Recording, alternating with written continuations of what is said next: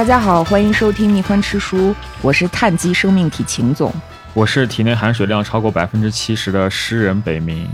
我们今天要跟大家聊的是斯坦尼斯拉夫莱姆，嗯，激动，这是我们特别特别喜欢的一个作家啊。莱姆老师可厉害了。对，一般呢认为他是科幻作家啊，但是他自己可能不太喜欢别人这么称呼他。哎，是吗？对，因为上个世纪他那个时代的主流科幻界就是美国嘛，啊，大量的地摊文学嘛，嗯就比较套路。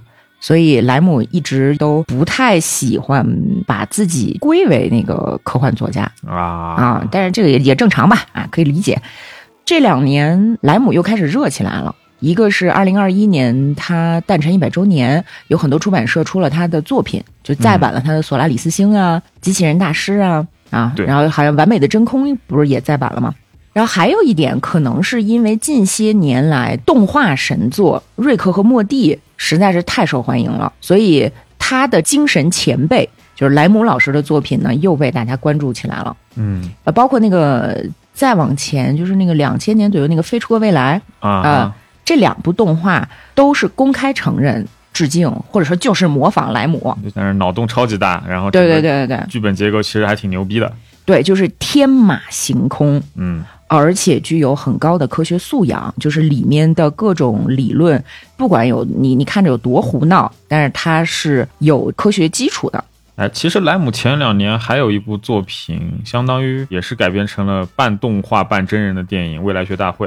啊，对对对，未来学大会也是很好改编的一个作品，就是在他的作品里。对，但我觉得他的那个精神气质其实没有抓的不到位，还不如那个瑞克和莫蒂这种是吗这？种胡逼的作品。嗯我没看那个动画，回头可以看一下。嗯然后我们为什么想起来聊莱姆呢？并不是跟风啊，因为这个风其实已经过了。嗯 要跟风的话，二一年跟风是比较合适的。那现在我们想起来莱姆，是因为 Chat GPT，大家不是说，哎呦，这 AI 会不会是取代很多岗位啊？然后说它会不会觉醒啊？它会不会变成一硅基生命取代碳基生命的这么一个步骤啊？我们人类会不会就成为了被杀死的上帝什么这个那个的，对吧？嗯其实这都是莱姆在他的演讲以及作品里面大量去讨论的。比如说，我们今天要跟大家讲的这本《机器人大师》，就探讨了人和机器的关系，以及机器能够干什么。这本书它一言以蔽之吧，就是两个机器制造大师不停的通过制造机器去解决问题，发展出很多怪诞然后很讽刺的故事来。嗯莱姆本身是一个研究控制论的高手。就控制论是什么呢？其实就是世间万物，大家彼此之间是怎么联系沟通的嘛。对，而且嗯现在主要应用在 AI 这种计算机上面嘛。对。但你知道莱姆特有意思，他曾经说不理解为什么人要玩命的搞人工智能，想把这个机器变得越来越接近人。他说我们已经有六十亿人口了，你们为什么还要 制造？为什么还要把机器变得像人？就是他表示很不理解。到他晚年，其实就是二十一世纪之后了嘛，他也觉得就是说你们发明了互联网，但结果在上头搞色情，呃，老头子我真是不理解什么的。这个 哎，色情可是人类的，就算不能说是技术的第一推动力，至少也是排在很前面的。你看 Chat GPT 或者说这种 AI 的最近的大发展，很多时候就是拿来画黄图什么的。对啊。但是莱姆特别牛的地方就是他在故事里面直接把你们的，比如说什么搞黄色呀这些东西，就把它解构了，让你们看到它的本质。其实这一点啊，我我跟你说，刘慈欣老师他不是总说自己是对亚瑟克拉克的拙劣模仿吗？嗯但是这个呃以我的愚见呢，他的作品的精神气质其实更接近于莱姆，应该是受了很大的影响。嗯嗯，一会儿我们给大家讲几个机器人大师里的故事，你就能感受到了。咱国内读者第一次接触莱姆，大概率是那个《索拉里斯星》，对吧？因为拍了电影在，外，对，而且他确实写的比较好传播，可以被认为是一个爱情故事。好，我倒觉得，因为它比较惊悚，有点那种科幻版史蒂芬金那种感觉。对对对对对，要么怎么好拍电影呢？然后大家就会以为说莱姆他是一个东欧科幻作家嘛，嗯。那他一定是这个有点苦大仇深，会很浪漫、很深沉，带着那种斯拉夫民族的悲苦啊，啊所以才能写出《索拉里斯星》。但其实不是这样的，《索拉里斯星》是最不莱姆的一部莱姆作品。嗯，真正的莱姆创作的大头儿，他的常态，对，是一本正经的胡说八道，嗯这个辛辣的讽刺，各种怪诞的脑洞，一刻不停的使用双关语嗯啊、各种文字游戏，各种嘲讽。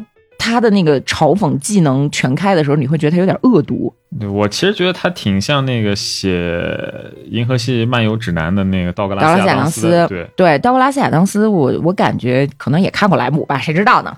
嗯 那我们闲话就不多说了，直接给大家讲几个机器人大师里的故事吧。嗯嗯，这本书呢是莱姆在上世纪六五六十年代写的，这一点让我特别的吃惊，你知道吗？因为那个时候，你想波兰政府啊，然后整个的这个社会环境啊，它是那样的。嗯但是这本书放在今天来看，它的那种讽刺啊，会让你替他捏一把汗，就这种感觉。啊不过可能因为它被童话的外壳包裹住了，所以就没有那么的刺激。嗯那也别说太多了，不然干扰大家了，是吧？我们来讲第一个故事。第一个故事呢，上来主人公在干嘛呢？在制造机器。嗯主人公是谁呢？就是机器人大师特鲁拉。这特鲁拉做出了一台机器，这台机器可以制造一切以字母 N 开头的东西。嗯哼。当这个机器做好了之后呢，特鲁勒就说：“说这个机器，你给我制造丝线，就是波兰语里面的丝线是 N 开头的嘛，啊。造造造，它造出来了。说那你再给我制造顶针儿啊，又 造出来了，这都是 N 开头的。然后又让他制造了什么？光环、中子、鼻子、水流和林中仙女。啊可以林对吧？中仙女，啊，都是 N 开头的嘛。嗯嗯然后又让他制造钠，结果这机器跟特鲁勒说：“我造不出来钠。”哎，那钠不是 Na 吗？你为什么造不出来呀？说我从来没有听说过钠这个东西，胡说八道，这是化学元素嘛？那我我给你内置的这些程序，怎么可能不认识化学元素呢？嗯然后这机器说：“因为在波兰语里面，钠是以 S 开头的，啊，所以我造不出来。只认波兰语，对，然后你那个 Na 啊是拉丁文，所以我造不出来。啊如果我可以制造任何一门语言中以字母 N 开头的东西，那我不就成了无所不能的机器了吗？嗯 对吧？因为任何一种东西都可能在某一种语言当中以字母 N 开头。嗯你这世界上哪有那么多好事儿，是吧？我肯定造不出那。哎，那行吧，那特鲁罗说那算了，你别造那了，你给我制造一个天空，然后哎，马上就制造了一片蔚蓝的天空。好很厉害吧？然后特鲁勒看了之后，嗯，很满意。于是呢，马上去邀请了他的好朋友，也是一位机器人制造大师，叫克拉帕乌丘斯嗯啊，说克拉帕乌丘斯，你快来欣赏我的杰作，我发明了一个特别伟大的机器。然后这个克拉帕乌丘斯呢，他既是特鲁勒的好朋友，同时他们俩又是有点那种内心较劲，说我我必须要比你强的这么一个感觉。然后这个克拉帕乌丘斯听了，就是有点生气，有点嫉妒，哼，这种好东西怎么被你先造出来了呢？啊，于是就是说，你这个机器我看也不怎么样啊不然的话对我出题让他造，他肯定就造不出来了。嗯然后特鲁勒呢就是说，没事儿，你随便出题，你你考他。克拉帕沃丘斯就说，那你给我制造一个科学出来试试。啊，波兰语里面波兰语科学对，叫瑙卡。没想到人家机器一阵轰鸣之后，特鲁勒门前的院子里面就站满了科学家。这些科学家呢，大打出手，啊争先恐后的在各种厚厚的著作上往上抄抄写写呢。另一批科学家冲过去，夺走他们手里的著作，撕成粉碎，然后扔到火里。远处还有一些人，就是一些那个科学殉道者，被不是科学家的人举起来扔到火堆里。啊哈哈然后这个时候，又在一个更远的地方，咚腾起了一朵朵蘑菇云。啊，这就是科学 对，所有的科学家都在进行宣讲，可是他们说出的每一个词儿，大家都听不懂。然后在所有大吵大闹的科学家脚边，还坐着几个孤零零的老人，在地上被撕碎的纸片上疯狂的写着什么。特鲁勒就很得意说：“怎么样，这就是科学。不错吧？嗯是不是和科学毫无二致？”然后这个克拉帕沃丘斯也说不出来什么，虽然他不是特别的满意啊，但是也无法反驳呀。就说那我再出一道题，机器你给我制造一个反面。啊哈，他就马上就制造出了反质子、反电子、反中微子，然后什么反中子、反物质，反物质中又形成了一个反世界，哦，还挺酷，啊对吧？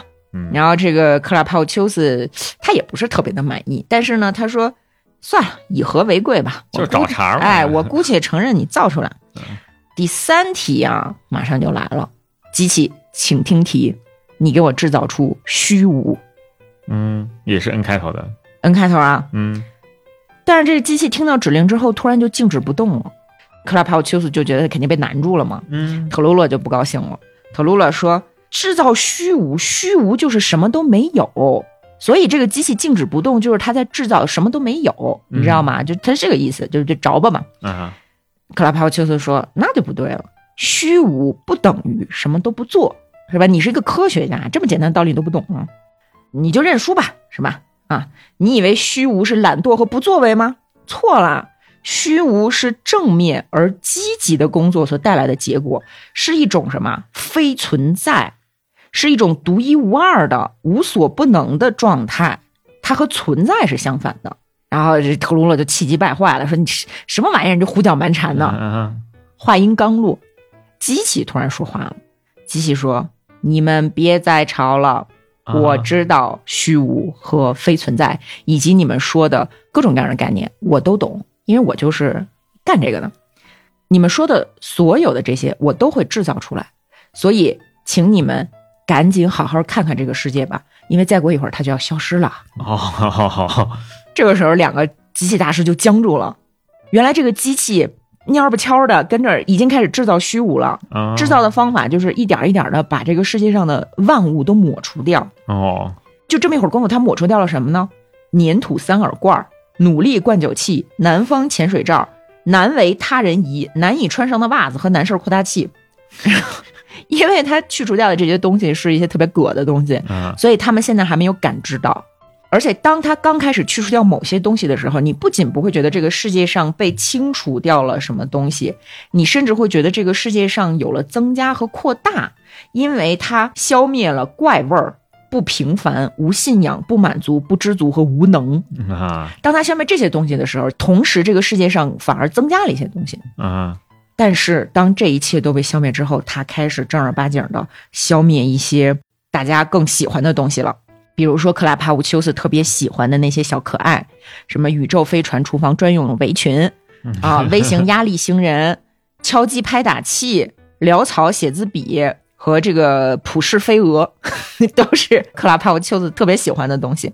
然后这个时候他就有点急眼了，并且呢，天空也开始慢慢的变得残破，啊星星消失了。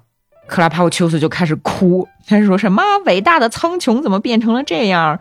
我的飞船专用围裙呢？我最可爱的普氏飞蛾去哪儿了？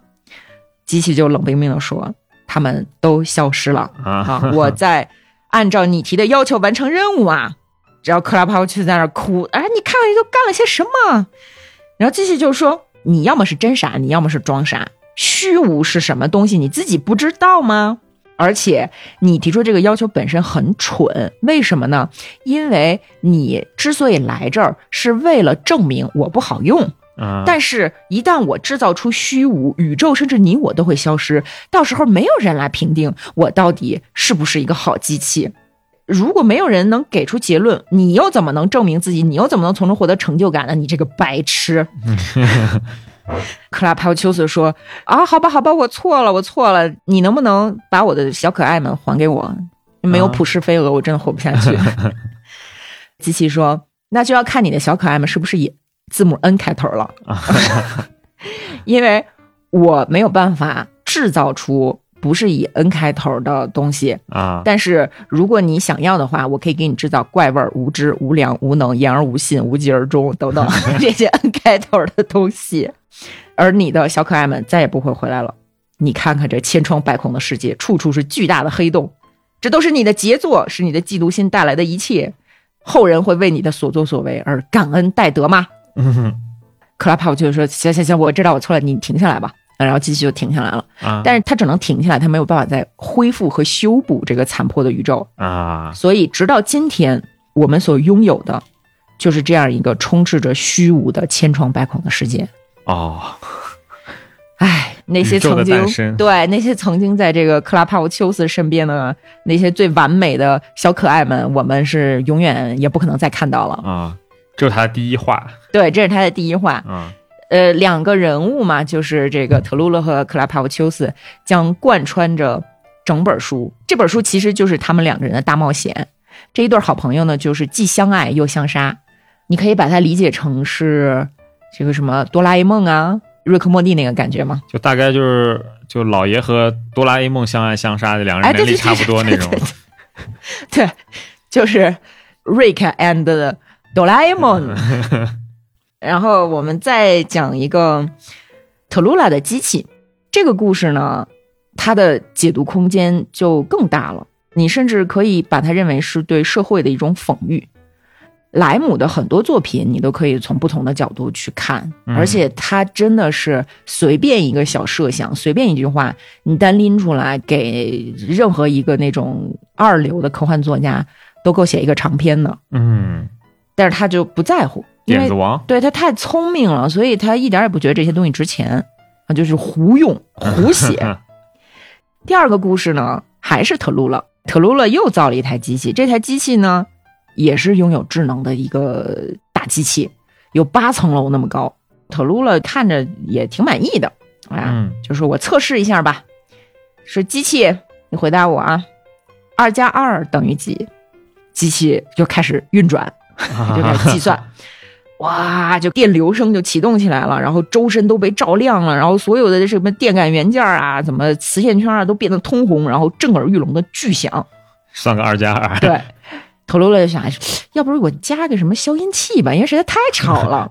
过了很长时间，叮咣五四的那个元件都喷出去了之后呢，机器大声的喊道：“二加二等于七。嗯，不是这八层楼高，晶体管也比这智商高啊，” 特鲁勒就有点不高兴了嘛，嗯就说说：“亲爱的，你算错了啊，二加二等于四，嗯，不等于七。啊，你再好好想一想啊，这次不要算错了啊。二加二等于几呀？七。这机器就不假思索的回答嘛。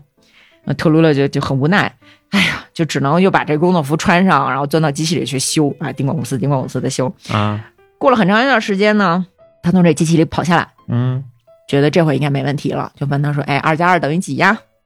七。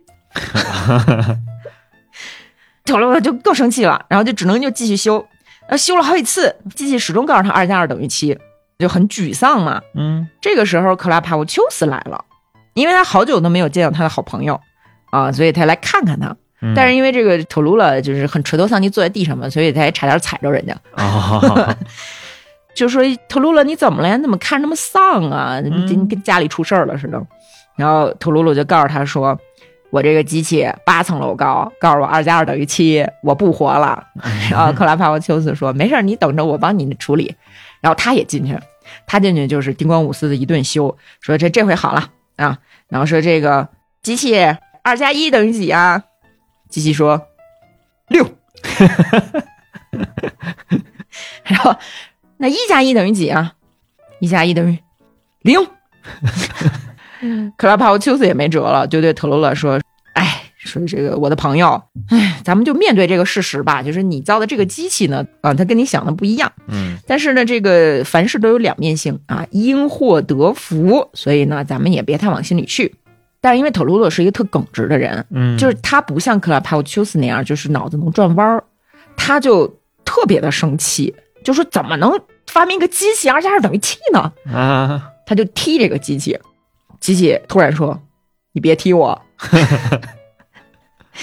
然后特鲁勒说：“说你看他，你看他，哎，我踢他一脚，他这么敏感，但是他二加二都算不明白，他不仅笨，而且他还倔，他还不是一个什么好脾气的机器，我就气死我了！你个破人有什么用？啊，咚，又踢了人家一脚。然后机器说：“我警告你啊，你不要踢我。”特鲁勒说：“我就踢你，就踢你。”机器说：“我对你提出第三次严重警告啊！克拉帕夫丘斯就劝他说：“哎呀，你别生气，说这个哎孩子虽然笨一点，但是你可以这样，你可以办一个展览，你让全宇宙的人都来看世界上最愚蠢的机器人长什么样。你看八层，对吗？到目前为止，世界上谁见过这么大个的白痴？你可以收门票。” 然后特洛脑子活络，对，但是特鲁我听这话更生气，就继续踢，嗯就踢你，活该被踢。你看你是世界上最大个儿的白痴。嗯然后这机器说：“你已经侮辱了我第四次、第五次、第六次和第八次，我拒绝再对你提出的任何数学领域的问题进行回答。”哎，他还拒绝，你看看他，你看看他，他还拒绝，而且他数完六直接蹦到八了，气死我了！你你这怎么有脸说要拒绝完成数学领域的问题？就继续踢嘛。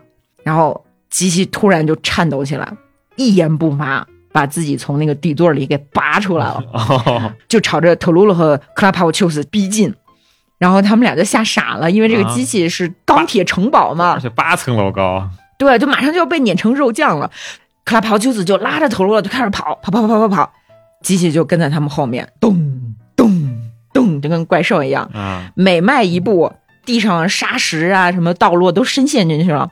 咚咚咚，就这样往前走，你知道吗？就是你们发明出一个二加二等于七的机器，然后你们还对人家不尊重，啊，然后机器要就要打死你们。整个的过程就是前面俩人跑，后面机器追，周围的那个小镇啊什么都房屋都踢倒了，嗯就是像呃像奥特曼里的怪兽一样。他们跑到市政厅去找市长帮忙，然后市长突然过来说：“机器命令我把你们俩交出去，我把他带来了。那个呃，你们自己谈啊，我走了。我们中出了一个叛徒，你想，那市长要为他们这个城市负责呀，对吧？你们两个人搞出来的机器，你们自己负责解决。嗯一来二去，他们又跑到一个山洞里躲起来了，发现这个机器把他们俩堵在山洞里了。他进不来，但你们也出不去，你不就饿死了吗？就互相埋怨。你看你弄的是什么破事儿啊？你看你为什么把我带山洞里？你太蠢了什么的。然后他们俩这个吵了一通之后，就想说，你说他到底想干嘛呢？啊，机器的目的，对他到底想干嘛？特鲁勒就看着克拉帕沃丘斯说：“因为踢他的是我，要不然我去找他谈谈，就至少把你放走吧。嗯”克拉帕沃丘斯说：“不，不行呀，咱们必须得共同面对啊！”于是，这个脑筋比较灵光的克拉帕沃丘斯就走到山洞门口，对着这个机器说：“首先，我向尊敬的机器你道歉，啊，我们之间发生了一点小误会，这点小事不应该影响我们之间的友谊。”嗯特鲁拉他不是故意的，但是他话还没说完，机器就咆哮着说：“我要碾碎他！在我碾碎他之前，让他先回答我一个问题：嗯，二加二等于几？”然后，哦然后那个克拉泡就是说：“说没问题，没问题，我马上叫他出来回答你这个问题，好吗？啊，你你你等一下，我把他叫上来。”然后呢，他就跟这个特鲁勒说：“说你得你就回答七啊，你千万别回答四。”然后特鲁勒就非常虚弱的说：“二加二等于四七。”吉吉就放声大笑，哈哈哈哈！不是四，是七。你看，我说等于七吧。克拉帕沃丘斯就赶紧附和：“对对对，是七，肯定是七啊！二加二一直都等于七。嗯，这样能放我们走了吧？不行，你让他再说一遍，二加二等于几？哎，二加二等于等于，土豆就在那犹豫嘛。最后突然暴跳如雷，对着机器喊：“二加二等于四，等于四，永远都等于四！你个笨蛋，就算你把这个山给锤成粉末，二加二也等于四。”然后把这克拉帕夫丘子都吓傻了，他说：“啊说你疯了吧？等于七，等于七！我亲爱的机器陛下，二加二等于七，肯定等于七。不对，等于四。从宇宙创始到世界末日，二加二永远都等于四。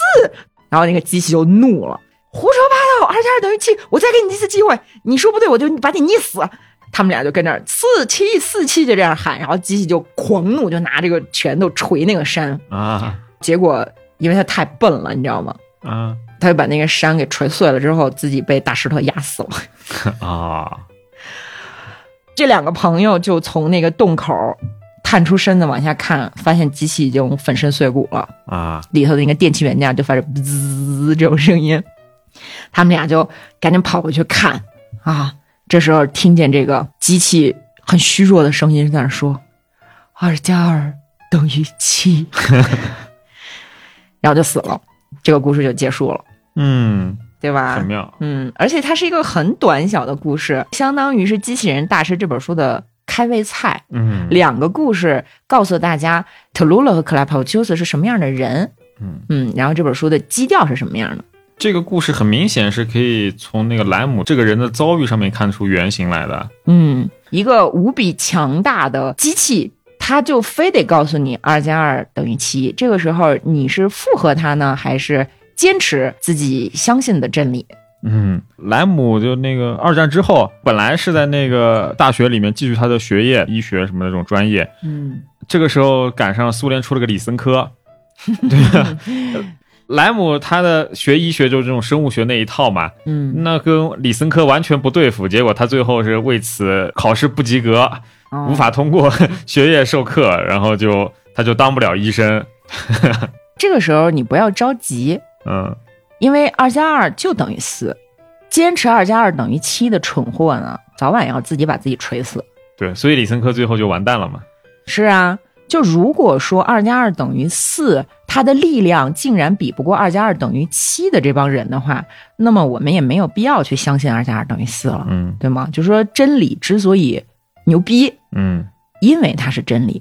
嗯，嗯。哎，不过也是因为遇到了李森科这个事情，嗯，莱姆他因为原先的职业无法继续从事了，他才改写小说的。对。后来他因为经济出现问题了嘛，嗯。嗯、他也得养家糊口，他就开始写这些小故事，嗯。通过稿费呢，哎，竟然还挺有钱啊！他这一生虽然你看比较坎坷，又经历二战吧，又经历了一些这个很独特的时代，嗯，但其实他的人生还是比较顺利的。同样是从事科幻文学的创作，他竟然获得了就是冷战的双方的认可，嗯，不管是苏东阵营还是整个西方阵营，都特喜欢他。对他还不是去政治化他的东西，他是高度政治化。对对对对对，就特神奇。但是实际上是他的早年一些作品被迫加入了大量关于美好前景的内容，然后才得到出版的。嗯这个其实莱姆也感到非常不适，但是还好他没有放弃写作。然后到了那个五六年之后，波兰开始去斯大林化，至少科学方面拨乱反正嘛。然后波兰又是相对来说在整个苏联阵营里面，好一些。对独立自主权相对大一点，然后就他还是可以写点东西出来。嗯，反而是九十年代之后，莱姆对政治倒不是特感兴趣。嗯嗯，咱再回到这个书上，你就说特鲁勒和克拉帕沃丘斯两个人也特有意思。就是很多文学评论家在谈莱姆的时候，会提到莱姆他关注更多的是人类作为一个整体，他的命运走向、社会发展什么的，就不太关注个人，是吧？但实际上，你看，不管是索拉里斯星还是机器人大师里的这一对活宝啊，这对 CP 嘛，嗯 他们之间的那种情感，有的时候会让你觉得特有这种人性的光辉。嗯，比如说特鲁拉说：“哎呀，我就求那个机器放过你，然后我死在里头就算了。”然后那个克拉帕布丘斯还挺坚定的说：“我们必须一起。嗯”其实你看后面接下来第三篇就是他们两个互相憋着话要毒打对方一顿啊，啊、但是看真章的时候还是挺让人感动的。就看起来相杀，实际上相爱。对，咱不是说刚才两个小故事就是这本书的开胃菜吗？嗯其实真正让你觉得这书特厉害，是从第四个故事开始。这第四个故事呢，它是一个系列故事，叫《七次远行》，就是特鲁勒和克拉帕丘斯的七次远行。我觉得名字特酷。对，嗯，就是说莱姆他特别厉害在哪儿呢？他一直强调说自己不喜欢描写，嗯啊，不喜欢在文学技巧上去搞事情，他就想给干货，就想给这个想法 idea。但实际上，《机器人大师》这本书你就能看出来很高超的叙事技巧，嗯有点像《一千零一夜》，因为它是故事套故事，叙述套叙述，从逻辑上体现出特别强的这种文学技巧，嗯就很厉害。那我们就少说闲话，多讲故事，给大家先讲一下这个七次远行里面的七个故事。哦啊，先说第一次远行。第一次远行的名字叫“巨人法则的陷阱”，这个在之前的英译版里面，就是咱们很早之前有一个封面特夸张的那个机器人大师里面，嗯，这个故事的名字叫“嘎岗提乌斯原则 其实听起来有有点怪。”。对，然后在这儿呢是翻译成了巨人法则。嗯我一开始就说这个什么叫嘎岗提乌斯，是一本正经的胡说八道，就是乱讲嘛。嗯后来我看到这个第二版的巨人法则之后，我突然悟了，嘎岗提乌斯其实就是高康大。哦，大家看过拉伯雷的《巨人传》吗？《巨人传》里面不是父子俩，两个巨人，嗯那个爸爸就叫高康大，叫 “gargon g u a g a r g o n g u a 是什么意思？就是这个巨大，大嗓子的意思，就是饕餮，特能吃。居啊，就是你有，就是你有好大的一个嗓子眼儿啊，它是这个意思，就高康大的法语，它是原文是这样。啊，为什么要在这儿用这个高康大法则？为什么要提到拉伯雷的《巨人传》？这就是莱姆的一个人文素养的体现，啊，跟这个故事也是紧密相关的。因为拉伯雷他的《巨人传》想要讲的是什么？是教育。高康大一开始作为一个王子，他刚出生的时候接受的是当时的那种经院教育，嗯，给教育成一个大傻子了。对对对，然后后来他是接触到人文启蒙教育，才变成一个说很厉害的巨人，嗯，对吧？那大家看一下这个故事，它讲的是什么啊？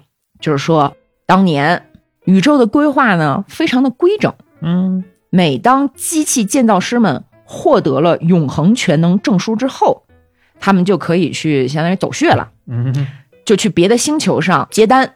啊，特鲁勒和克拉帕乌丘斯这两个宇宙当中可以说是最优秀的机器人大师，就开始了这样一段儿这个商务旅程吧。嗯他们就在这个太空当中就这样走走走走走，来到了一颗不大不小的星球，嗯。发现这颗星球呢有一片大陆，这片大陆它是被半儿劈了，就中间一道线，左边是粉色的，右边是黄色的，啊，分为两个国家。然后他们一下就明白了，说这是两个相邻的国家，而且搞不好还有这个敌对关系。嗯。于是呢，他们降落之前先商量了一下，特鲁勒就说：“说这是这个两个国家，你去一个，我去一个，嗯哎，这样好不好呀？”然后克拉帕沃丘斯说：“好啊，嗯但是呢，你去一个，我去一个，这个有一个问题是什么呢？因为他们很有可能向我们寻求军事支援，这种事情经常发生。就是我们到了一个星球，到了一个国家，然后发现这个国家的国王非得让我们给他造大炮，哦，哈那到时候咱们要打起来怎么办呀？咱们要严词拒绝吗？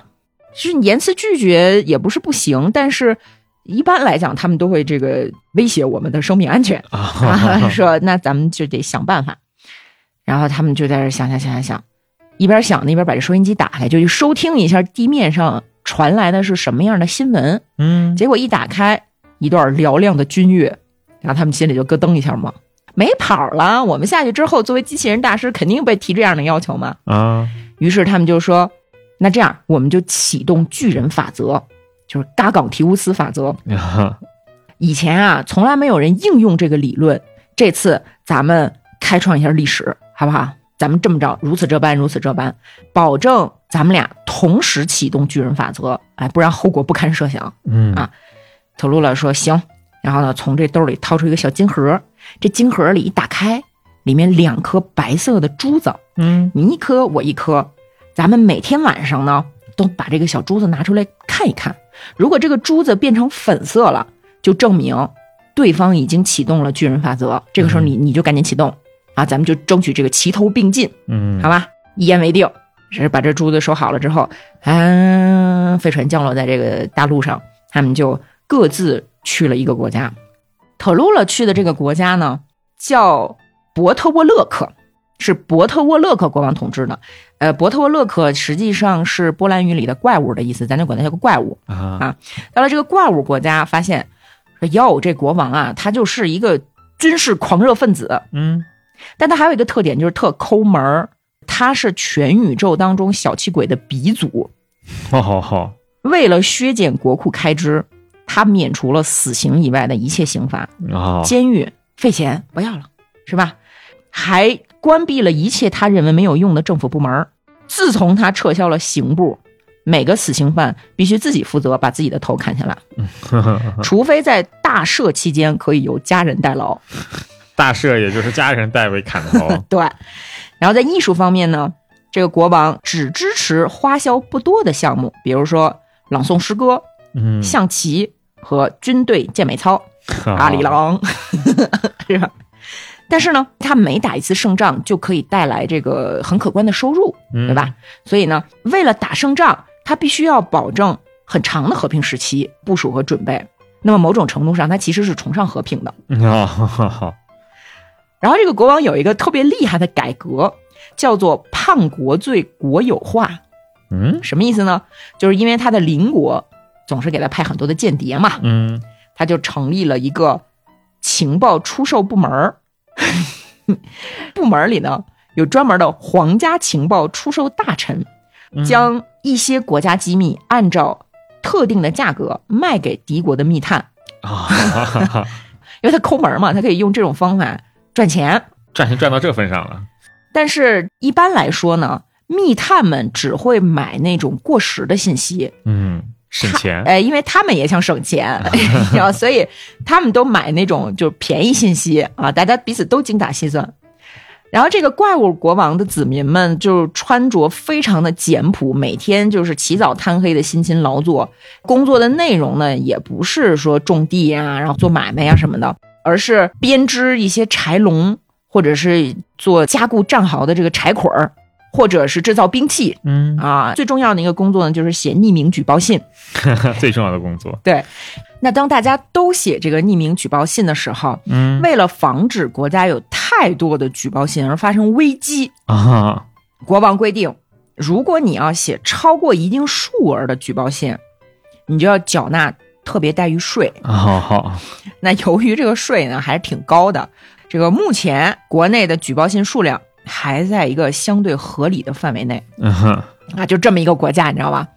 特鲁拉就是来到了呃这个国王的宫殿，说，嗯，我是谁谁谁，你看嗯我有这个什么全能证儿、啊，嗯所以你如果有什么样的呃需求，只要你支付合理的报酬，就能满足你。啊国王呢一听说，那行啊，我要强大的军事武器，啊，完全是在这两个大师的预测之内嘛。特鲁勒说，那你给我三天时间来考虑。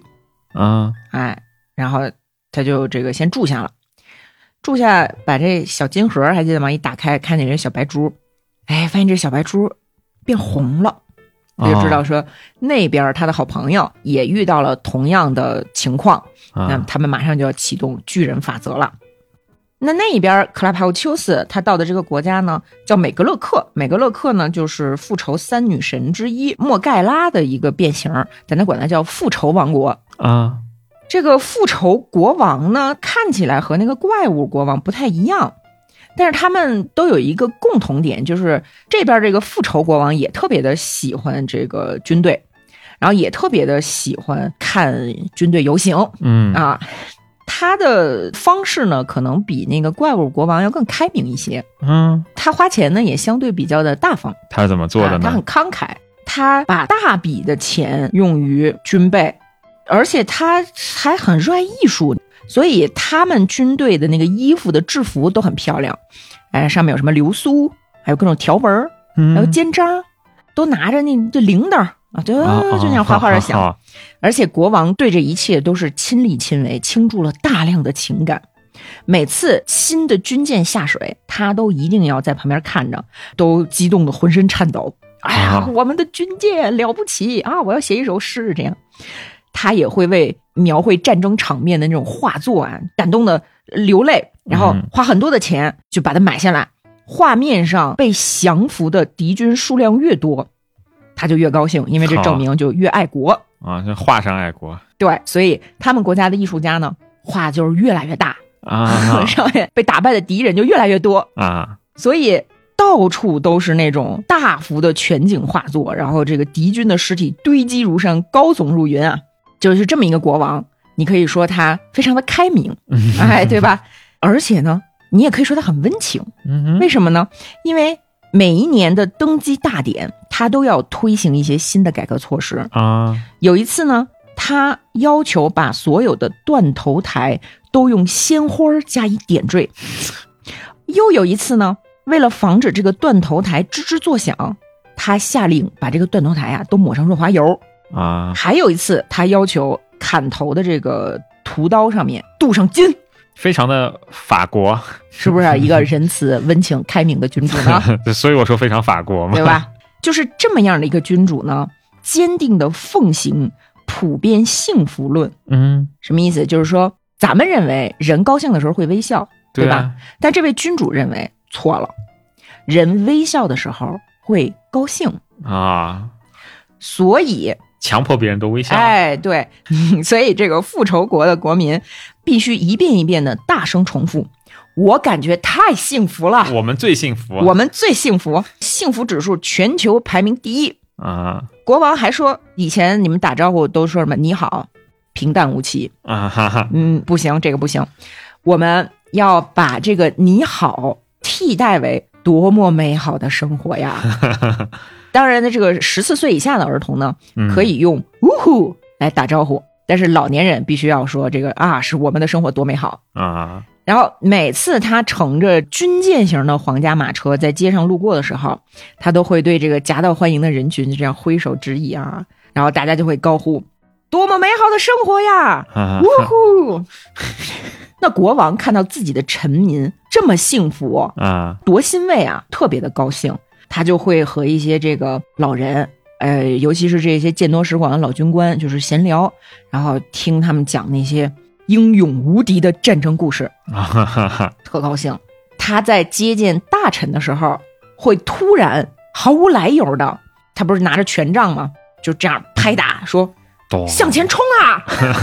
就人家可能跟他聊的是一个什么财政方面的一个事儿，然后他就会突然给我向前冲啊，啊 很有精神，很有精神，或者向我开炮。然后当他感到郁闷的时候，他就干嘛呢？就命令军队在他面前列队行进，让他看，啊边走边唱：“铁打的军队，铁打的兵，为国捐躯，在所不惜。”他还要求说，如果我呃朕吧朕死了之后，国家护卫队的老兵，你们一定要在我的墓碑前为我咏诵我最爱的歌曲，歌曲的名字叫《鞠躬尽瘁》。这是克拉帕沃丘斯去的这个国家。啊克拉帕沃丘斯是很聪明的一个人嘛，对吧？嗯那他没有马上到宫殿里头去拜见国王，而是先在村儿里头就这样这个敲门拜访啊，就先先看一下这个民风。这个在村儿里的时候，看一小孩迎面朝他走过来，这小孩年纪特别小，说话都说不清楚呢，还就就是那样细声细气儿的说：“先生想不想买？我这儿便宜啊，买什么呀？”然后这个小孩一边说，一边把这个衣服这样撩起一个角，露出里面的一张纸，国家的小秘密 啊。嗯然后这克拉泡舅子说说我不买啊，小朋友我不买，我不需要这个东西。啊你能不能告诉我村长住在哪儿？你找村长干什么呀？我要跟他谈一谈。你需要单独谈吗？呃，可以单独谈。那你需要密探助手吗？啊还密探助手什么东西 我爸爸又可靠又便宜。啊 啊 然后克拉帕沃丘子就是说：“哎，这小鬼儿太难缠了。说那行吧，你带我去见你爸爸。嗯”然后就进到一个屋子里面去。大白天的，屋里点着灯，一家人围坐在那儿，有爷爷奶奶，然后各种什么孙子什么的。嗯但没想到克拉帕沃丘斯一进这个房间，大家一下都变成了警察，啊奶奶也变成了警察，奶奶变成了警察局局长，然后桌上的灯变成了麦克风，然后奶奶本来在那儿这个打毛衣啊、啊突然那毛衣针变成了手铐，啊。克拉帕沃丘斯就被抓起来了，哎，然后被啊。打了一顿，被打了一顿之后，就开始审讯，说你有意雇佣小孩的爸爸作为自己的密探助手，由于这项罪名，你要被押上三等断头台斩首断头台还分等级的啊！那龙头铡、虎头铡、狗头铡是什么呀？啊啊没毛病说这个说今年用于收买敌国密探的经费，这个已经被预支光了，嗯 而且呢。你一直拒绝购买国家机密情报，也没有给我们提供钱，你身上也没有现金，所以呢，你，你那你就打死你吧。但是他毕竟是机器人大师，名声在外嘛。他的这个案件网上汇报到国王那儿之后呢，国王就说：“你们还是不要把他送上三等断头台了，你带他来见我。嗯”他就被判无罪，送往了都城，还学习了一系列这个王室的礼数。哼，特有意思的是，他在那个进城之前，别人还给了他一把小号，因为每一位进入政府部门的公民都有义务吹响这把小号，制造出喜庆气氛。就是在这个国家，如果你没有听到号角声，嗯，当天的太阳升起将被判为无效，哦 因为不够喜庆。啊，那国王一看见克拉帕沃丘斯，那还是同样的要求，就是说我要强大的新式武器。然后克拉帕沃丘斯说：“没问题，国王。但是呢，我要给你提供的是一个比武器还厉害的东西，你都没见过，你都没听过。啊，就是说啊，首先我国王陛下，我问你个问题，就是什么东西能让一支军队战无不胜？是武器吗？不是指挥有方的将领加上纪律严明的士兵。嗯但是为什么还是会打败仗呢？是因为军事将领的智慧是有局限性的，再优秀的将领，他也有可能遇到一个比他更优秀的将领，而且他有可能牺牲。群龙无首之后，你这兵不就打不了仗了吗？嗯所以咱们这么干，训练一支军队，这支军队能够严格的执行命令，万众一心，不需要领导。嗯唯一的领导就是陛下您，其他的军事将领，你可以把他都开除。哦，哈 哈所有的个体都对您自己的想法言听计从，对自己接受到的命令尽心尽力，他不会拒绝您，也不会背叛您，厉不厉害？国王听着都入迷了，说就还有这等好事儿，这是一个独裁者最终极的梦想，对吗？嘿，那你不然为什么我要杯酒释兵权呢？嗯是吧？这个遥远的有这么一个星球上的一个古老的国家，是吧？黄袍加身之后，把这个军权掌握在自己的手里、嗯啊。克拉帕沃丘斯跟他解释说，这个天才的理念就是巨人法则、嘎岗提乌斯法则。那具体怎么操作呢？就是咱们给每一个新兵，这枪的正面和枪的背面嘛，嗯枪的正面拧一个插头，枪的背面拧一插口。然后呢，集合的时候，让每一个新兵的插头插到前一个新兵的插口里，啊哈哈哈，就是赤壁，你知道吗？对不起啊，就是 然后说这样的话，几分钟之前还是一帮这个普通的老百姓，然后你看吧，瞬间就变成了训练有素的军队。之前的那些和军事无关的那些这个头脑啊，嗯就会被统一的军魂所覆盖啊啊，都是军魂。而且呢，这支队伍的智慧和人数成正比，人数越多越聪明。然后收集起来之后，再把这个智慧平均的分配给每个人。啊哈，这样呢，每个排的士兵都拥有少尉的智慧，每个连的士兵都有中校的智慧，一个旅的士兵比你这些元帅都聪明哼，厉不厉害？你连接的越多，你这支军队就越聪明。然后这个国王说：“这个很好啊，很好，但是呢，我要和我的参谋部商量一下。”然后这克拉帕沃丘斯说：“千万不要这样做，伟大的国王陛下。”他就表现得很害怕，你知道吗？嗯他就说，Turbulent 大帝就是这么做的。但是他的参谋部为了保住自己不被开除，参谋部就给这个大帝啊出主意，说否定了这个提案。嗯您猜怎么着？Turbulent 大帝的邻国艾马留斯国王 没有听参谋部的，嗯把一支全面改革过的军队组织起来之后，消灭了 Turbulent 大帝。啊，你说害不害怕？害怕，哎呀，两国的国王都是被这番说辞说动了，就说那我要我要这个神秘的武器，你开始给我造吧。嗯于是呢，就下命令说工厂开始生产插头插口啊，送到军营里头去。然后克拉帕沃丘斯就骑着马啊，胸前挂满了军功章，就铺满了，从一个要塞到另一个要塞进行监督检查，看有没有都装上。然后那个特鲁勒呢，在那个怪物王国当中，不是也是这样做吗？嗯但是呢，由于那边国家国王太抠门了，所以特鲁勒获得的奖赏不是军功章，啊而是祖国伟大的告密者的头衔。啊，祖国伟大的告密者 对，但是这个时候神奇的事情发生了，这些士兵确实是不再需要训练，也不再需要报数啊，也不再需要什么练踢正步什么的，所以他们的闲暇时间干嘛呢？高谈阔论，开始讨论哲学知识。啊，有理性主义的，有经验主义的，有关于存在的思考，还有关于这个什么唯我主义的思考。很多的这个兵团呢，进入了一个形而上的一个论证，说无论是国王还是敌人，其实都不存在。我们一开始发现有这样的团之后，就马上把这个团给拆分掉了。嗯啊可是这些被拆分掉的士兵，他们又进入到了其他的团，啊，散播出去了。对，所以开始有越来越多的这个师团呀、陆战队呀，沉迷于哲思而放弃了操练。海军第六陆战队的第六师，由于沉迷于神秘主义，在冥想中越陷越深，甚至有一次在小溪中全军覆没啊，差一点儿啊啊，大家都不知道怎么回事儿，但是就知道说这个哟，这海军陆战队出了这么大的事儿，宣战。于是两国士兵磨刀霍霍，开始逼近他们的国境线。啊与此同时，嘎冈提乌斯法则还在继续发挥着作用啊。当小分队和小分队联合的时候，这两个小分队组织的中队，他们的整体智慧上升了，嗯，他们的审美上升了，然后他们再和其他的连接，这个时候、啊他们更加的具有智慧。不会傻逼呵呵去送命了。对，具有智慧之后，经常会有一个队伍为了追逐一只小小的蝴蝶而奔向了荒野，再也没有回来。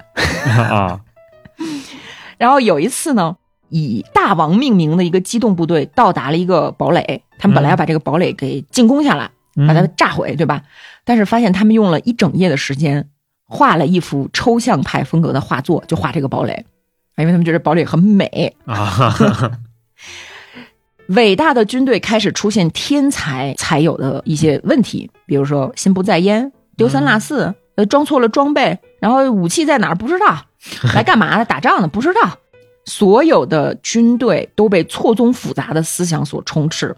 然后呢，大家不是都到了这个边境线开始要打仗的时候吗？嗯然后就发现说，怎么开始有一些大队开始朗诵诗歌呀？嗯 这个诗歌叫《存在之谜》，然后那边呢，有人听到这个朗诵诗歌，还给他们鼓掌，甚至有一些军团认为我们应该重新定义敌人这个概念，因为到目前为止，敌人这个概念它具有这个逻辑上的矛盾，甚至有可能是毫无意义的。嗯哼。哎，但这两个国王到这个时候还没有意识到问题的严重性。啊，所以呢，就会派自己的一些亲信去控制一下这些局面啊，嗯因为他们已经把所有的什么将军、元帅都给开除了，嗯国王就只能派自己的这个表弟德布里安大亲王搞定一下他们，控制他们的思想。嗯结果刚把这插头插上，发现这个亲王他被整个军队的意识覆盖了。啊那这个当务之急就是别再耽误了，因为再继续下去，情况可能就失控了嘛。所以，嗯哎，两边的国王开始吹响冲锋号，杀！这个时候，我们听到插座与插口马上噼里啪啦噼里啪啦相连接，是吧？就是令人毛骨悚然，就是完了要要开始干仗了。但是没想到呢，两支军队形成了两个巨人，数万只眼睛相互凝视着。在他们心中翻涌着宽容、善良、真诚、互信和互相理解的暖流，彼此发出了微笑，互相抛洒着鲜花。然后两个国王气死了，最后并没有爆发战争，啊。而且这片大陆也变得越来越好。啊。特鲁拉和克拉帕乌丘斯就乘坐飞船离开了。啊。嗯，这篇故事被誉为是超越《一九八四》的小说，因为《一九八四》它向我们展现了思想控制的可怕，但是特鲁拉和克拉帕乌丘斯的第一次远征，它向我们展示了解决问题的方案。嗯。这个方案谜底埋藏在“巨人法则”这个名字里，就是教育。哦哦，原来是这么一层意思。我是觉得是这样啊，挺厉害的还。因为嘎冈提乌斯原则的最后一步是，超过某个临界点之后，军队的力量会完全转变为民众的力量。宇宙中只存在着民众的力量。当你不再有中间那些层层叠叠的将领啊，给你各种各样的控制啊什么，其实独裁者是不可怕的。嗯你把自己变得丰富，变得更有审美之后，你会意识到战争这个东西的愚蠢。当然，你看这个故事在最开头的时候，两个机器人大师也说了，说我们必须同时进行，不然后果不堪设想。啊，对，一方面如果还是保持在这种战争状态的话，那就另外一方面就完蛋了。对，就是说，其实人类文明之所以走到今天，它破除了一个囚徒困境，就是我们一定要整体去进行教育，我嗯，们一定要整体去进入文明。虽然很难做到，但是我们向那个方向去努力嘛。有朝一日，我们或许可以打破一九八四小说当中所描述的那种危机那个陷阱。嗯，还挺有意思。就是完全是胡闹的一个小说。你在一开始看的时候，你就觉得写的什么呀？就是，对吧？就是反正我很喜欢，而且我要特别感谢新的这一版机器人大师把那个巨人法则给翻译出来，啊，不然你说嘎岗提乌斯，你这什么意思啊？你也不明白。怪啊。嗯，一个词没有翻译出来，整个一层意思就被甩掉了。嗯就是翻译是多么重要啊！还有一个故事，我觉得特别有意思，也是这七次远行当中的一次，叫特鲁勒的电子诗人。在讲这个故事之前啊，我想提一嘴，就是大刘有一个短篇叫《诗云》嗯啊，很多喜欢刘慈欣的朋友都很喜欢这一篇。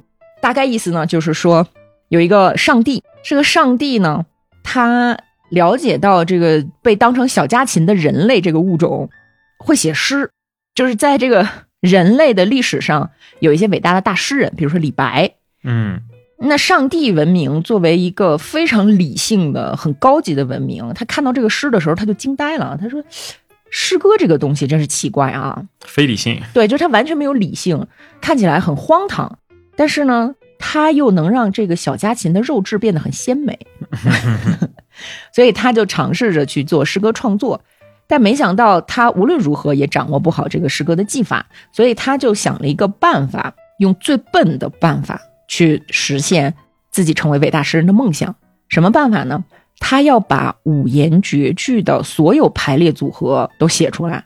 那么这么多的组合里面，一定有至少一首诗是伟大的吧？所以他就拆了一个星系，把这个星系里面的所有原子都用来做这个排列组合计算机啊。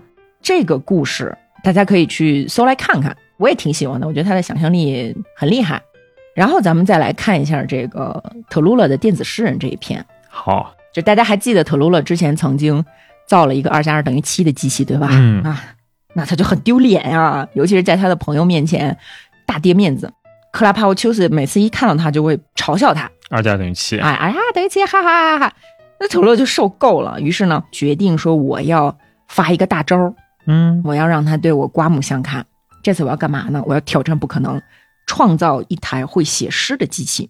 那为了这个目标呢，他就研究啊，他买了八百二十吨控制论的书籍和二十万吨的诗集进行研究。啊哈哈，但是又过了一段时间，他突然明白了，他说我我没有办法去理解这个诗歌的原理，嗯但是呢，诗歌这个东西是怎么创造的，我可以去理解。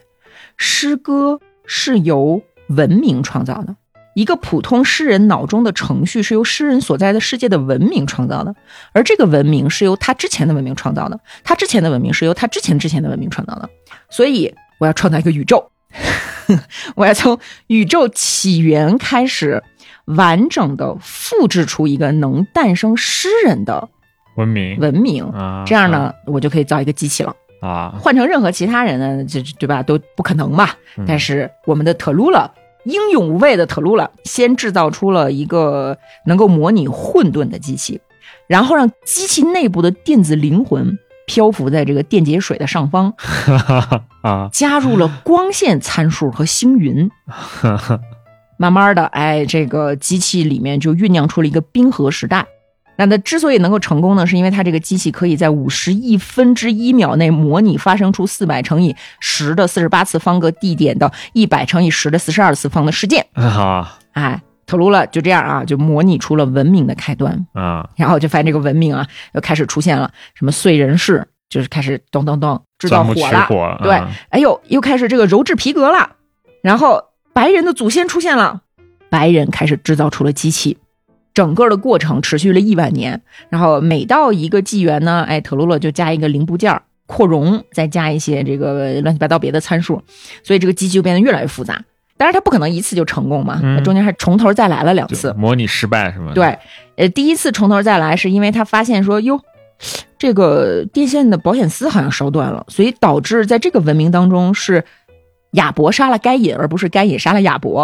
啊，第二次呢，是在整个宇宙演化的过程当中没有出现白人，而是出现了一个风筝，是因为有一个苍蝇不小心飞到了机器里，反正重新开始了呢，进展越来越快嘛，啊。什么法国大革命这个那个都出来了，然后这机器的负担越来越大嘛，嗯，导致要不停的向机身泼凉水，啊。然后由于物理降温，对对对，然后由于那个构建的速度过快，导致有些灯管要飞出去，必须要用湿抹布一直擦拭它啊，保持它的稳定。啊 哎呀，真的是太有趣了。然后到了二十世纪末，由于不明的原因，机器开始震动，先是左右啊啊，然后后来嗯嗯嗯嗯，然后上下。特鲁拉呢就非常担心，但是令人欣慰的是，穿过了整个二十世纪之后，哎，运行又平稳了下来。嗯接下来的机器以五万年为单位，咻咻咻，就这样一个一个高度发达的文明建立起来了。最后呢，确实制造出了一个电子诗人，特洛勒就特别的高兴。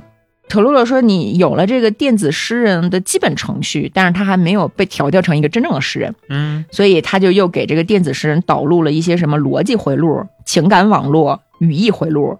然后他又想说，我马上要开机了啊，我马上见证奇迹了，我要不要请这个克拉帕沃丘斯来呀？嗯嗯，我自己先试试吧。啊，于是他就打开了机器，这机器一启动，马上就抛出来一篇叫《小型磁异常初级研究所所做的晶体图形切割表面抛光的论文》，然后透露，哎，这这不行，这不行，这不是诗，对，那我赶紧削弱逻辑回路的力量，增强情感网络的能量，然后机器嚎啕大哭，说生活多么的面目可憎，我再也不想活了。然后特罗勒赶紧调整了语义回路啊，又加了一个意愿组件。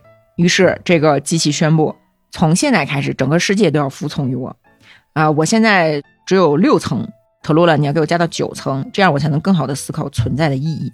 特罗勒说：“那不行啊，那我再给你加一个哲学线圈儿。”嗯然后机器就彻底沉默了，只是时不时的发出噼里啪啦的静电声。托罗勒就哀求他说：“说你别不出声啊，你别不出声啊，你你你你随便说点啥，你是一个诗人。”嗯，然后诗人张嘴了，说：“一座小房子呀，住着外婆和青蛙。”就反正就慢慢调试嘛，嗯啊，调调调调，调到最后呢，发现这机器就是一会儿哈哈大笑，一会儿嚎啕大哭。给他加了一些这个自恋弹簧之后呢，歇斯底里吧，让特鲁勒觉得特别的崩溃嗯啊。就在这个时候，克拉帕沃丘斯来了，发现特鲁勒做了一个这个诗人机器嘛，然后他就说我我想听一听。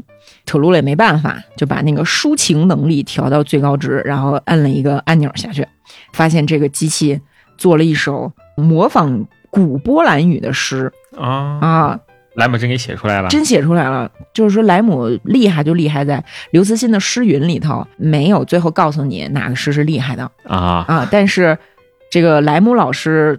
可以称得上是波兰曹雪芹啊，就是 这个诗人他写的各个阶段的那些好诗烂诗吧，他真的都给你写出来啊，那挺厉害的，啊，就是写了一首这个呃《悯农》吧啊，写了一首《悯农》，良农食粮田地间，重磅大泥黄啊，就是一些古文你也听不懂，但是很蹩脚，嗯，所以克拉帕沃丘斯就非常有礼貌的问：“就这啊？非常有礼貌，赶紧再调试。”这个时候，机器又开始念了一首诗：“汗滴盘中餐，粒粒多饱满。”哎，有点像样了吧？嗯，然后再调试，再调试，哎，发现他写的确实是越来越好。又调试了一下呢，发现这个机器开始念一些吟诗，然后就赶紧给关了。不知道怎么回事儿，这机器突然就开始发表一些很优秀的诗歌。首先是一个讽刺诗，讽刺了克拉帕乌丘斯，说嫉妒、自负与自私让人变得渺小。有人妄图与电子诗人势比高，哪怕龟速前行也是伟大的创造。就算是克拉帕乌丘斯，也别想逃，终要品尝失败的味道，好，啊，这翻译翻的还可以，还给你押韵了呢，对吗？嗯然后就觉得这诗写的真好啊，这讽刺诗。然后克拉帕乌丘斯也很生气，又出了很多的难题，发现这个诗人都回答的特别的好。嗯，确实，你拿出来那是很优秀的。啊，哈哈哈，克拉帕沃丘斯败下阵去，就跑回家了，说：“给我等着，我会带新的题目来考你的。”但是他再也没有回来过。过了一段时间，电子诗人的名声啊就传出去了，嗯，大家就听说特鲁勒造了一台机器会写诗。嗯，那那些真正的诗人就说，机器怎么可能会写诗啊？AlphaGo 怎么可能会下棋啊？那 Chat GPT 嘛，对啊，那就赶紧就就来说拜访一下吧。嗯然后一开始来的呢，是一些这个新诗派的代表诗人。那我们来比一比吧。电子诗人写的这些诗歌呢，就比较传统，因为特鲁拉不太懂诗，嗯，所以他是程序编的呢，就是比较保守。啊，所以第一波来的这些诗人呢，就很满意，就说看来还是不行嘛，就走了。啊结果电子诗人被气得瑟瑟发抖，因为特鲁拉给他内置了争强好胜装置。哦，他马上进行自我学习，在很短的时间内发生了天翻地覆的变化。他开始会写那种一语双关啊，非常深奥的，然后很晦涩的那种诗歌。所以，当第二批来挑衅的诗人上门的时候，他的这种就充满现代色彩的这种新派的诗歌，嘣嘣嘣一朗诵出来，哇塞，在场所有人哑口无言。其中有一个特有名的大诗人，获了好多的国家大奖，公园里还有他的雕像，也在他面前败下阵来，啊，气得说不出话。从那儿之后啊，来自全宇宙的诗人四面八方赶来跟这个电子诗人赛诗，每次来大家都特别的挫败，只有一类诗人丝毫没有受到影响，嗯就是并不会黯然神伤啊，就是三流的诗人，因为 三流的诗反正谁也人。比不过。对，不是三流的诗人无法分辨诗歌的好坏，啊 所以他们根本就不觉得自己输了。啊，好好好，但是优秀的诗人就受到了毁灭性的打击，嗯其中有一个人自杀了。啊，一开始先是这个年长的抒情诗人自杀了，后来有两个年轻的先锋诗人也是放弃了自己的生命。嗯哎，其实我觉得刘慈欣的《朝闻道》也是从这儿来的灵感，对吧？对嗯。后来这个众多的诗人开始了一系列抗议游行运动，就是说必须要给这个电子诗人签发禁令，禁止他创作。但是报纸杂志的编辑特别的喜欢电子诗人，因为他可以用成百上千个笔名，按照任何的要求，迅速的写出各种各样的诗篇。人们为了看他的诗篇呢，就疯狂的那个买报纸。啊。啊，报刊杂志的销量就变得特别的好，而且有一些天生比较敏感的、审美比较高的那种读者呢，嗯。就会被他的这种诗歌的比喻呀、那种音律之美啊，弄得神魂颠倒的，导致自己工作也不上心。那特鲁勒因为这个发明呢，他本来挺高兴的，嗯但是后来发现说，怎么老有人围追堵截我呀？先是有人往我们家玻璃上扔石头，啊，然后一诗人扔的呃，就是诗人扔的，然后往我们家门上涂各种特恶心的东西，啊哈哈，然后还有曾经有一个身强力壮的抒情诗人啊把我暴打了一顿，一边打一边说：“看我的拳头和我的诗歌一样，可以打动别人。”然后他就被打伤了嘛，就在医院疗养。结果这段时间情况就失控了，因为每天都有人因为电子诗人的诗歌自杀。嗯而且很多水平有限的诗人假装去挑战赛诗，其实是拿着火药和子弹，想要把电子诗人给干掉。啊，但电子诗人他是这个机器人机器人嘛，他是嗯钢铁的嘛，就没事儿。但是呢，特鲁拉他是肉身的呀，他受不了呀。所以有一天夜里，他就非常痛苦的决定亲手拆掉这个旷世奇才。嗯电子诗人看着特鲁拉，看着自己的这个造物主朝自己走来，手里拿着这个改锥，马 作诗一首，对作诗，曹植似煮豆燃豆，念了一首非常悲伤凄凉的诗，结果特鲁了泪如雨下，手中的这个改锥吧嗒掉在了地上，嗯痛苦的转头逃出了这间房间。逃出房间的时候，屋子里面已经堆满了诗稿，所以他就只能这样扒拉着房间啊就冲了出去。最后是什么让他下定决心呢？当他收到电费的时候，嗯眼前一黑，所以他就在一个深夜悄悄地剪断了电子诗人的电源，啊，把它拆了，放在飞船里面，运到了一颗不知名的小行星上，搞了一个核反应堆，然后又把这个碎片组装起来了。就是说，他还是不忍心毁掉这个天才嘛。嗯没想到，当他驾着飞船返回自己的家中，电子诗人还在继续的搞事情啊啊，因为他利用无线电波把自己的杰作播放向了宇宙当中的各个波段。啊，火箭驾驶员和乘客，还有那些这个飞船上的工作人员呀、都被他的这些诗感动了。，对迷的五迷三道的，所以宇宙当中开始出现了一片混乱。嗯哼哼，宇宙舰队司令部立即向特鲁拉下达了官方通牒，要求他立即销毁电子诗人，因为你已经严重威胁到了宇宙航行中的这些乘客的健康和安全呀。嗯特鲁勒就吓得赶紧躲了起来。然后那宇宙舰队司令部找不到特鲁勒，就只能派出小分队去亲自抓这个电子诗人。但是没想到小分队刚一到，电子诗人又开始朗诵歌谣，然后小分队全军覆没。后来，司令部派出了一支由聋哑人组成的小分队，电子诗人用手语 向他们朗诵诗歌，将他们再次摧毁。最后呢，幸好幸好，在遥远的一个邻邦星球上，有一个国王买下了这台机器，把他和小行星一起带回了自己的王国。啊，从此之后呢，反正这个特鲁勒松了一口气，这件事儿就算翻篇儿了。只是人们发现，在南方地平线上，时不时就会有超新星爆发的现象出现。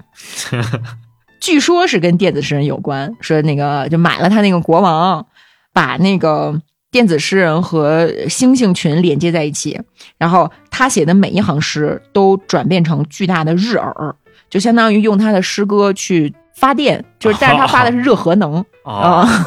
然后他的诗歌就又传到了更加无边无际的宇宙当中。嗯但不管怎么样吧，因为太远了，啊，所以咱也管不着了啊啊，这事儿就结束了。啊，好，我觉得这一篇和诗云同样的巧妙，但是在立意和复杂程度上要高明，嗯是吧？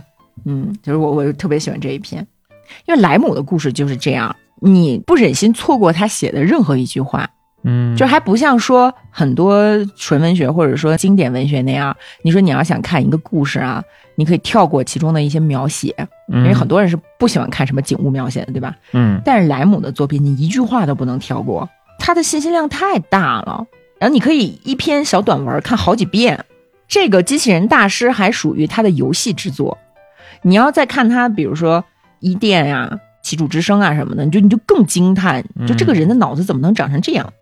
那接下来我们快速的再给大家把这七次远征的梗概讲一下啊但是我真的非常推荐大家看一下原文。嗯之前他们不是因为那个嘎冈提乌斯原则消灭了战争嘛，在一个星球上，主要就大家就都听说了，说这两个大师特别的厉害，就有更多的君主来邀请他们给自己建机器。是吗？这不都最后搞成这副样子了？这个宇宙当中，并不是每一个君主都喜欢打仗啊。嗯，那倒是，有这么一天，这两个人正在商量说，咱们要接下来去什么地方。嗯他们突然接到了一个使者派来的商单，这使者说：“我们国家特别的有钱，你看我们的这个飞船上啊，哇塞，各种这个珍珠、黄金、钻石，这边是喷泉，然后那边是一个什么按摩的机器，这肯定特有钱。您两位给我们上传，我们的国王想要请你们造一个机器，啊他俩特高兴，因为他们两个其实特别的爱钱。啊，去了之后发现，哇塞，这个地方好像跟我们想的不太一样啊，到处是大怪兽。啊呃，但是那个大怪兽呢，不是说就是很野蛮在街上走那种的，而是被控制住的，啊就是被皇家车夫控制住。你就能感觉到这个国家的国王他特别的野，他特有钱，能力特别大，但是他特别的野。到了宫殿之后，发现说这个国王啊，声如洪钟，嗯，然后果然是能配得上他那些拉车的猛兽，而且非常的有钱，挥金如土。就是他宫殿里那些什么东西啊，被他那个大怪兽一喷火都烧成灰了，他一点也不心疼。啊那这个国王让他们干嘛呢？国王说：“我特别喜欢打猎，但是我的打猎技巧太高超了，所以我打什么东西我都不过瘾。我希望你们能给我制造出特别特别厉害的猛兽来，啊，让我用尽所有的打猎技巧把它搞定。”啊但是呢，你们要注意啊，就你们不能骗我。之前有很多的这个声称自己特别厉害的机械制造师、什么狩猎设计师来我这儿啊，我发现他们本领都不行，就是想骗钱啊。他们那个弄出来的东西我也不是很满意，嗯，所以呢，我就把他们都扔到了旁边的井里。并且我扔他们呢，我都不用刀剑，我就是赤手空拳的，我就把他们都扔进去了。啊，然后特鲁拉和克拉帕乌丘斯一听都傻了，说：“尊敬的陛下，那我能问一下，就是之前是有嗯很多这样的嗯骗子吗？” 国王说：“嗯，我也不知道算不算很多，反正就是最近我在把他们扔到井里的时候，我发现他们发出凄惨的尖叫的时长变得越来越短了。什么意思？就是说那井里的尸体越堆越高。对，那那国王陛下，因为咱们还没签合同，那个您能不能给我们点时间？我我们商量一下，看能不能满足您的愿望。然后啊，国王说：“哈哈哈你们是想回家吧？那你们可是想的有点美。如果每一个到达我宫殿的人都可以这么轻易的拒绝我的请求的话，那我不是一辈子都没有办法实现自己的心愿了吗？我给你们十二天的时间啊，你们必须给我造出一个能让我满意的怪兽来。嗯哼这个国王就是一个暴君呐、嗯，就很恐怖。那这两个机器人大师就没办法呀，就吵架说都赖你，不是都赖你。哎呀，算了，咱还是工作吧。然后他们俩就商量了各种方案，要了各种各样的这个建造机器所需要的材料。然后他们就发现，在自己居住的地方布满了密探，就是说之前那些机械制造大师之所以会失败，其实是因为密探把他们的设计图都提前拿到那个王宫的研究院去先研究透了，啊所以你不管怎么着，你都是个死。啊，而且他俩如果制造出的怪物太厉害、太凶了，真把国王弄死了，他们也是个死，他们也是个死。因为虽然继承王位的人会很开心，但是出于种种原因会把他俩弄死。对吧啊就他们俩后来这个商量出了一个方案，然后里面有一个细节特有意思，就是他们在设计方案的时候，不是笔耕不辍在这计算吗？旁边的密探就看着他们俩，然后偷听他们的谈话，他们俩也知道，但是发现听不懂。拿到研究院去，那些所谓的高级研究员呢，也研究不明白，啊哎，所以也没办法。后来呢，十二天到了，他们制作出这个机器啊，马上就要接受考验了。国王面前推来了一个巨大的车，嗯车里有一个灰黄色的物体，不断的在变化着形状，不到一秒的功夫，咻的一下就喷出来了，把这个国王的什么猎狗啊，然后先遣部队呀、都给弄死了。这个国王就说：“好，好，侍卫，取我的镭射眼来，把我的反光战服、防弹头盔和超坚实铠甲拿来。哎，然后呢，骑着那个赛博战马冲上去，叮咣五四的，把那怪物的头砍下来了。怪物头砍下来之后，这国王特生气，说什么我就不费吹灰之力呀，你就弄破玩意儿来糊弄我吗？没想到在这个怪兽的腔子里头长出了第二颗脑袋。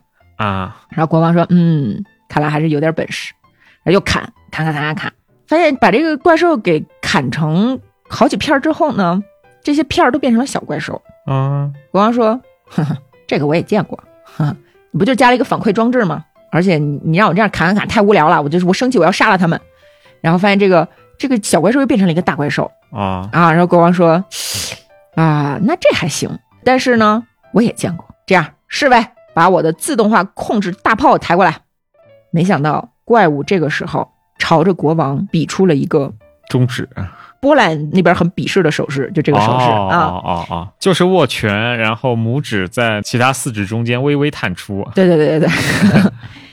国王把这个大炮抬来之后，就朝这个怪物开炮嘛。嗯这个怪兽一跃而起，国王这个时候苍啷啷啷啷，宝剑出鞘，就要护住自己的身体，但是没想到这个怪兽突然在半空中不见了，嗯，怎么了呢？瞬间，半空中出现了三个穿着警察制服的人。嗯这三个人虽然漂浮在空中，却没有停下手中的执法工作呀。第一个警察从兜里掏出手铐，大步向前啊，在空中飘着啊，迈向这个警察。第二个警察为了不让龙卷风把自己带有翎毛的这个制服的帽子给刮走，一手按着头，一手掏出一张逮捕令。然后第三个警察为了确保另外两名警察能够安全着陆，在地上趴的平平的，这样另外两个警察可以踩在他身上。啊，两名同事落地之后，他迅速的站起来，拍了拍身上的土，然后这三个警察呢，跑过去把这个国王给铐住了。这国王都傻眼了，宝剑也被夺走了。然后第三个警察按了一下肚脐眼上的一个开关，嗯，呃，变形金刚变成了一辆车。然后第一个警察打蚊子怪？给国王套上了缰绳，让他像马一样拉着车狂奔，然后用鞭子去抽他。国王呢，按照王冠不停的往前跑，然后这个时候车轮辐条中间飘出了一股浓烟，这个双轮车插上翅膀，在飞沙中飞舞着、翻滚着，不知道去哪儿了。大家就惊了，因为一开始看见是警察，嗯，然后这个国家很害怕警察，哦所以没有人上前阻止。等到这三个警察消失的时候呢，皇家的这个各种什么小分队啊、狩猎队分兵几路就开始这个找他们的国王，嗯还派出了赛博猎犬，啊，哼几乎把整个沙漠都翻个底儿，然后发现都没找着，就只能再去找特鲁拉和克拉帕乌丘斯。嗯开始狩猎之前是把他俩关到地牢里去了嗯，可以理解。啊，现在把他俩带上来之后说。你们竟敢设下陷阱，用诡计把我们最伟大的国王陛下给弄没了！嗯哼，现在由于你们伤害了我们英明神武、至高无上的统治者世间独一无二的大地，我们深深敬仰和爱戴的什么什么什么国王，我们要把你们切成四瓣，内脏挖出来钉在十字架上，把你们尸体留下的粉末撒向每一个角落，让你们铭记并悔恨犯下不可饶恕的罪孽，并且不得上诉。然后图鲁勒说那你们国王还要不要了？：“对，你们别着急，我们在等特使。其实你想，他们本来也不太想要这个国王，因为嗯那肯定还有王子呢。啊，对吧啊，所以，所以这个时候，特鲁拉他说：“我们在等特使。什么特使呢？邮电部的部长进入了大厅里。嗯那你说士兵看见部长来了是吧？就立正敬礼。然后没想到邮电部部长从一个装满钻石的邮包里头拿出了一封信，对国家政务大臣说：‘就是我不是真正的部长，但是我从国王那儿来。’然后，呃，变成一堆粉末。啊，然后发现说，哎，这封信啊，确实是传国玉玺盖了个印，然后说这个我是国王，我被囚禁起来了，你们赶紧跟这个大师谈判，听他们的，什么都听他们的，保证我能活着回来。啊不然你有这个信，那那你没办法了，你就必须去救了嘛。然后大师就开始谈判，说、你们必须要派一艘最高级的船送我们俩回家，然后呢，要各种各样只有上帝才见过的金银财宝。王宫中任何东西，只要我们想拿走，就是我们的纪念品。然后你们要在我们货物装载完毕，马上要离开此地的时候呢，管弦乐队奏欢送曲，儿童合唱团现场演唱，准备好荣誉勋章和欢送横幅以及欢呼呐喊的人群，还要打造一块感恩金匾，写着。献给至高无上的宇宙中最伟大的机器建造师特鲁勒及克拉帕乌丘斯两位的恩情将千古流芳。哎，并且呢，国王重获自由之后，不必向本条款中提到的两位至高无上的宇宙中最伟大的机器建造师道歉，因为国王那样的人的道歉在两位大师心中根本一文不值。然后下面是这个甲方乙方签署的什么国务大臣呀之类的，大臣们气脸都青了。但是你什么办法？你没有办法呀。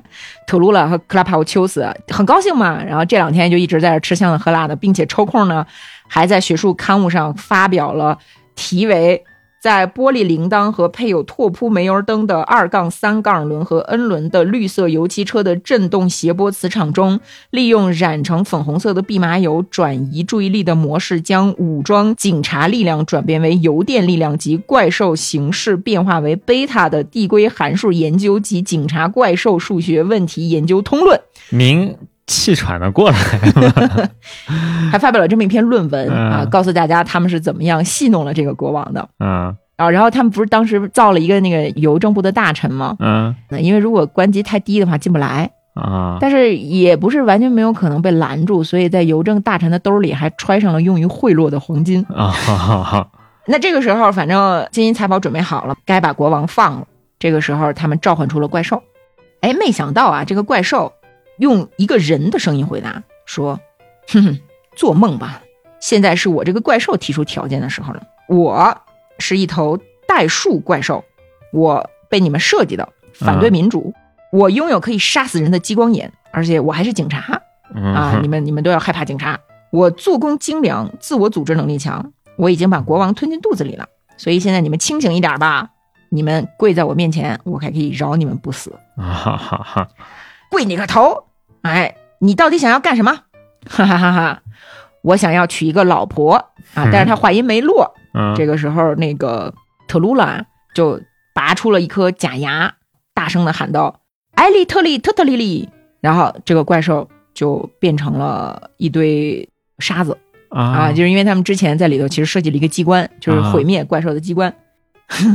然后这堆沙子堆成了小山，就是这个怪兽的残骸中间，国王出现了，站在小身上，看起来安全又健康，但是需要洗个澡，嗯，并且由于经历了这么多的惨事儿，他现在眼泪汪汪。我特别喜欢这个描述。和前面那个描述形成一个极大的反差。是这个时候，特鲁拉说他脑子坏了，可是没有人知道他指的是谁，是国王还是怪兽。不管怎么样，他们要回家了。啊，润了，嗯嗯，然后那个咱再讲两个故事吧，因为时间也不够了嗯，啊。再讲一个概率龙的故事。这个概率龙啊，就是这个我喜欢，是吧？嗯这个是北明喜欢的，我也很喜欢。就首先大家知道，龙是不存在的，对吧？这个笼统的结论，对于我们这种头脑简单的普通人来说，龙是不存在的，你知道就可以了。但是它不能满足爱思考的科学家。有一个伟大的科学家，他叫凯莱布伦·埃姆塔德拉特教授，他是特鲁勒和克拉帕丘斯两个人的老师。嗯？哦，那有点厉害。哎，这个教授主要教哪门课呢？他在虚无高等学院教龙学概论，教了四十七年。这个龙学概论是什么意思呢？就是说，呃，我不知道大家有没有接触过这个贝叶斯理论啊？嗯啊，贝叶斯公式就是说一个，你就理解成它是一个概率上的问题吧，稍就是微推算未来嘛，我们平时算概率就是拿已知东西去推断啊，这东西概率是多少。还有一个就是它是反推，你通过你观察到的现象，然后反推嗯这个东西它大概多少概率，其实是一个对未来的预测。对，就是说，不管怎么样啊，龙存在的概率它不是绝对的零、嗯啊，就是它，你只能说它趋近于零。无限趋近于零。对，对，天才的老教授呢，他利用理论分析法研究，发现出了三种不同种类的龙，分别是零龙、异响龙和副龙。零就是就是 zero zero 龙。然后龙学研究圈呢，他们就开始进一步的去这个研究龙。特鲁勒和克拉帕乌丘斯呢，他们在龙学领域也有重大的贡献，因为他们首次利用概率算法创建了概率龙。嗯啊，概率龙学。他们两个人呢，计算出了一般精灵的形成式，然后也计算出了说一头平均龙出现需要十六个一千零二十四年，再加上七个一千零二十四年，是吧？因为咱们就知道，就是一个猴子随机的打字，啊，也能打出莎士比亚，是是不是？是，嗯，那为了研究这种现象，特鲁勒发明了一台概率放大器。啊，用这个概率放大器在自家的实验室呢，先做实验，然后又在学院资助下来到了龙基因实验田进行龙田实验。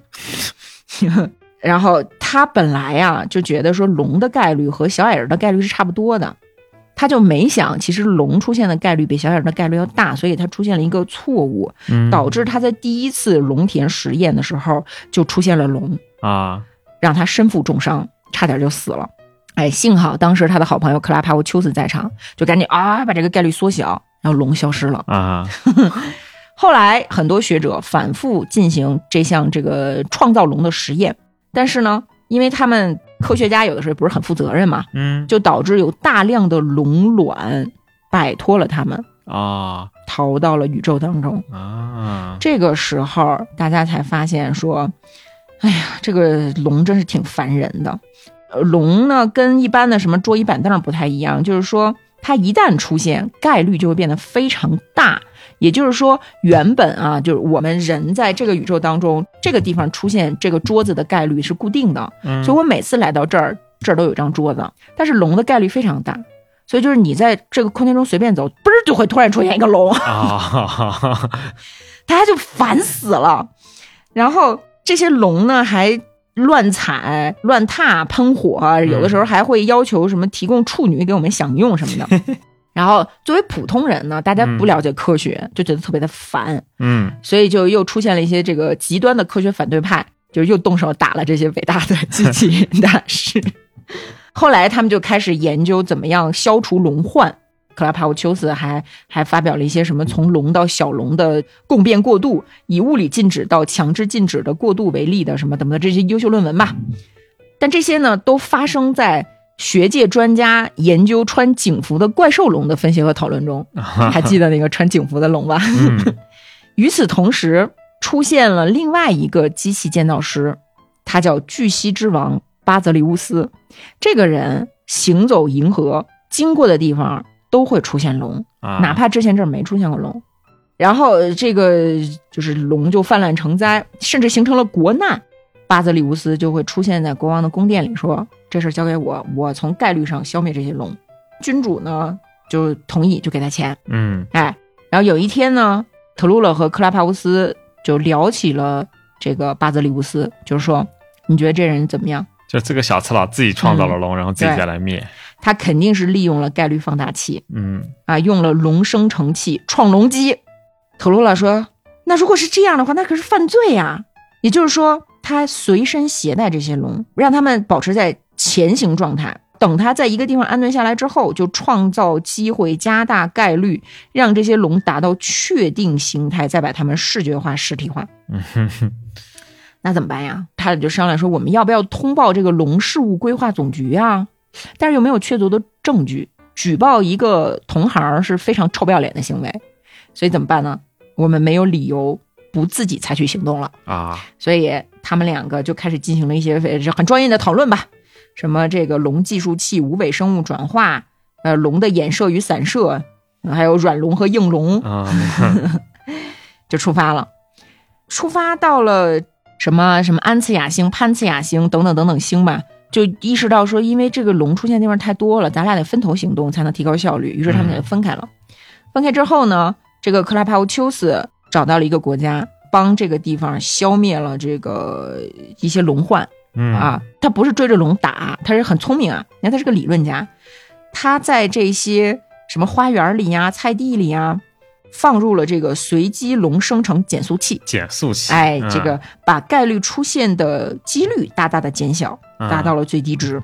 于是呢，他就获得了报酬、荣誉证书、锦旗等等等等。国王还要把女儿许配给他，反正他也没要。弄好之后呢，他就找到好朋友嘛，他就又到了一颗附近的星球。到附近的星球，发现这个地方啊，这些臣民和国王特别的迷信，有很多的原始信仰，信奉圣神龙教。啊，这个地方呢，有一个很可怕的母龙，特别的凶猛。那克拉帕乌丘斯就过去，首先跟国王说：“我帮你把这个龙除掉。”然后呢，就问问他说：“你有没有见过特鲁勒？”这国王就就语言不详的说：“啊，我见过，他也是除掉龙什么的，但是他没除掉，就来跟我要报酬，然后把他轰走了。他特生气，他还骂我。”啊，克拉帕乌丘斯听了就觉得这个事儿不太可靠，因为他的好朋友肯定不会做这样的事情。那他好朋友能力也贼强，对，所以他就说，那不管怎么样，我先把这个地儿的龙找着吧，嗯找找找找找，哎，拿着他的那个龙计数器，就有点像罗盘一样，就啊，嗯哔哔哔哔，啊，找到龙的方向，然后就发现说，呃，这儿好像确实有一个龙，然后老百姓呢都给这个龙送贡品，嗯啊，那你们送什么贡品？是送处女吗？哎，不是，我们送这个什么金子呀、宝石啊，还有这个香水儿，嗯，从就那个国外进口的香水儿。克拉帕乌丘斯就是说什么龙不会要香水儿的，因为龙特别特别的臭，没有什么香水能把它们那个味儿给遮过去。然后就说那个，那这龙什么样啊？说这个龙好像还挺有礼貌的啊、怎么怎么样？反正克拉帕乌丘斯也没多想，就先去找那个龙，找着了。用各种各样的武器啊、什么反龙物质大炮啊、极限无概率之弹呐、然后等等就开始朝着那个龙就开始打，就想灭掉那个龙。他一开始使用的是那个反龙物质大炮，这反龙物质大炮是什么原理啊？就是说很多关于龙的传闻是胡编乱造的，比如说龙有七个头，嗯，事实呢？哎，事实并不是这样的。为什么呢？因为龙如果有两个头，这两个头会因为意见不合开始吵架，然后呢还会因为互相嫉妒、互相讨厌，一个头会绝食，然后另外一个头会故意屏住呼吸什么的。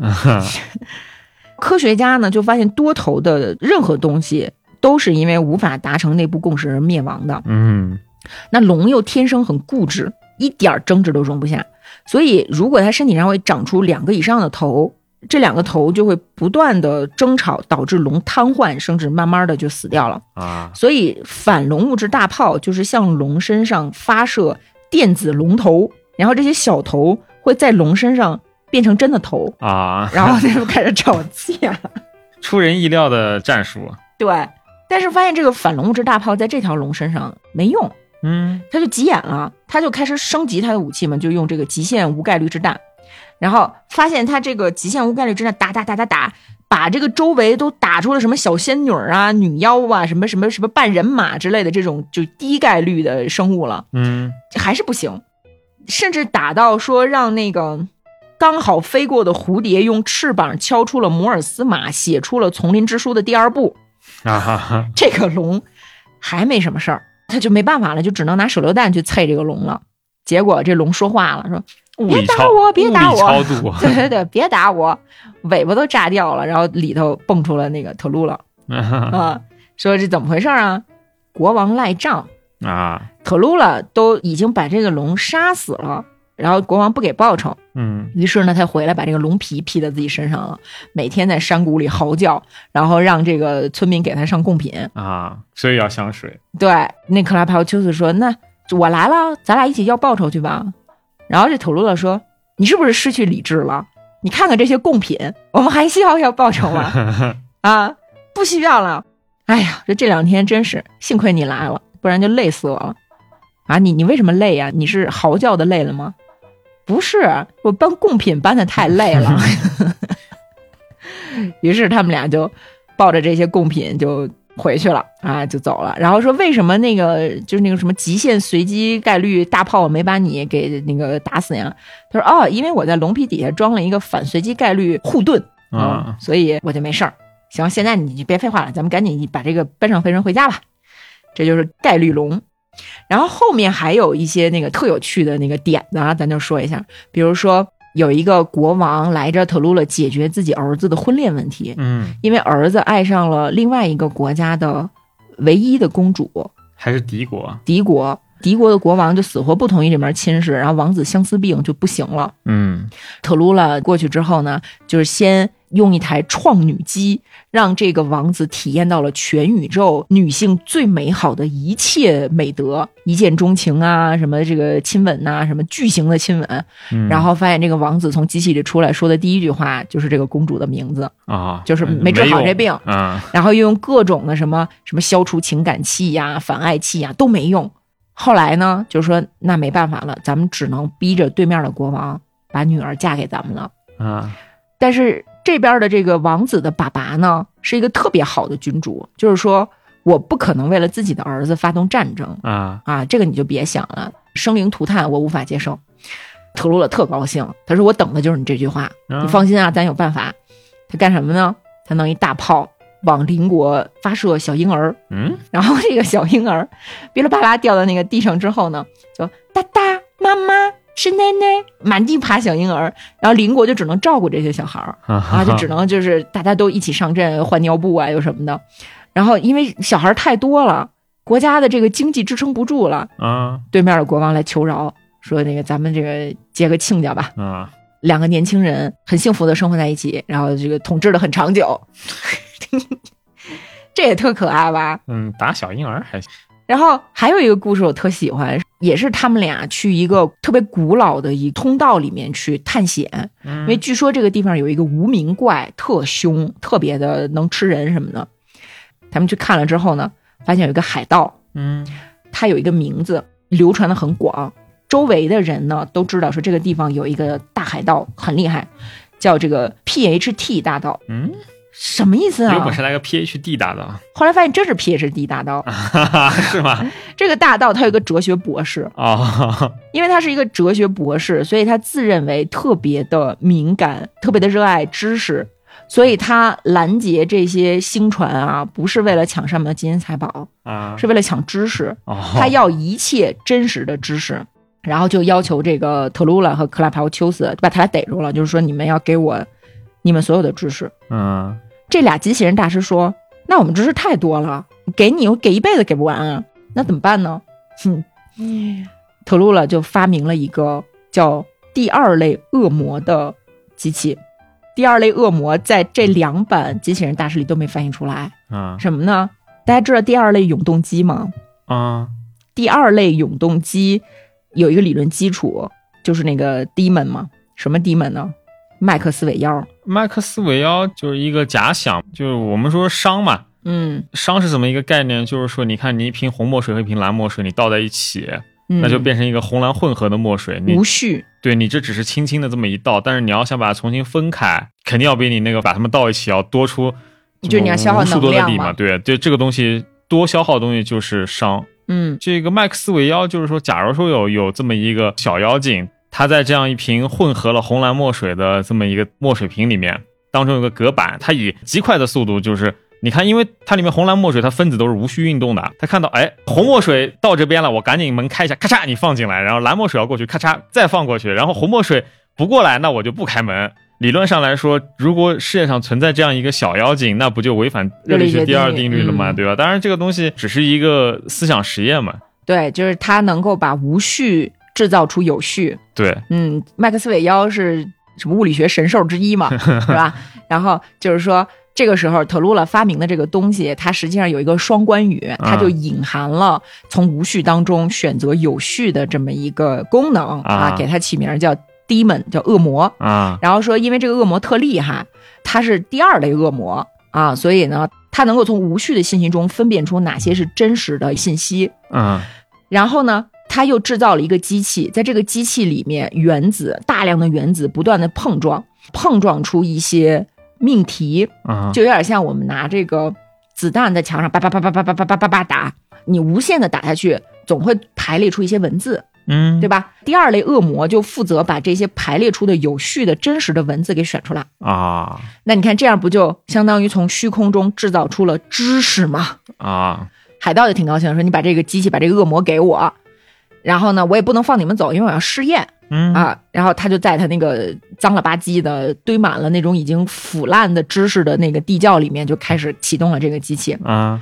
然后这个机器就制造出了大量的事实、真实的知识，嗯，包括什么某个星球上某个城市里姓名以 M 开头的人的这个数量，就是那种完全没有意义的知识。啊信息大爆炸了。然后这个海盗呢，原本是在这儿特高兴的说，我又能学到新知识了，我是一个热爱知识的人。然后结果被这种海量的知识给淹没了，啊因为他有很多的眼睛，他的这个很多的眼睛同时在接收着无数的冒出来的信息，啊哈，然后就被困住了，两个人就逃跑了。啊这可是上世纪五六十年代写出来的东西，是但是就是我们当代人在信息爆炸的海洋里面的一个现状。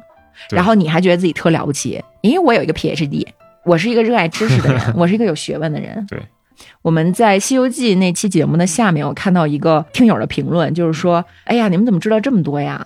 我就不知道。”其实我就想借这期节目告诉大家，知道没什么了不起，没屁用，也不是没屁用嘛，就是说其实没有什么了不起的。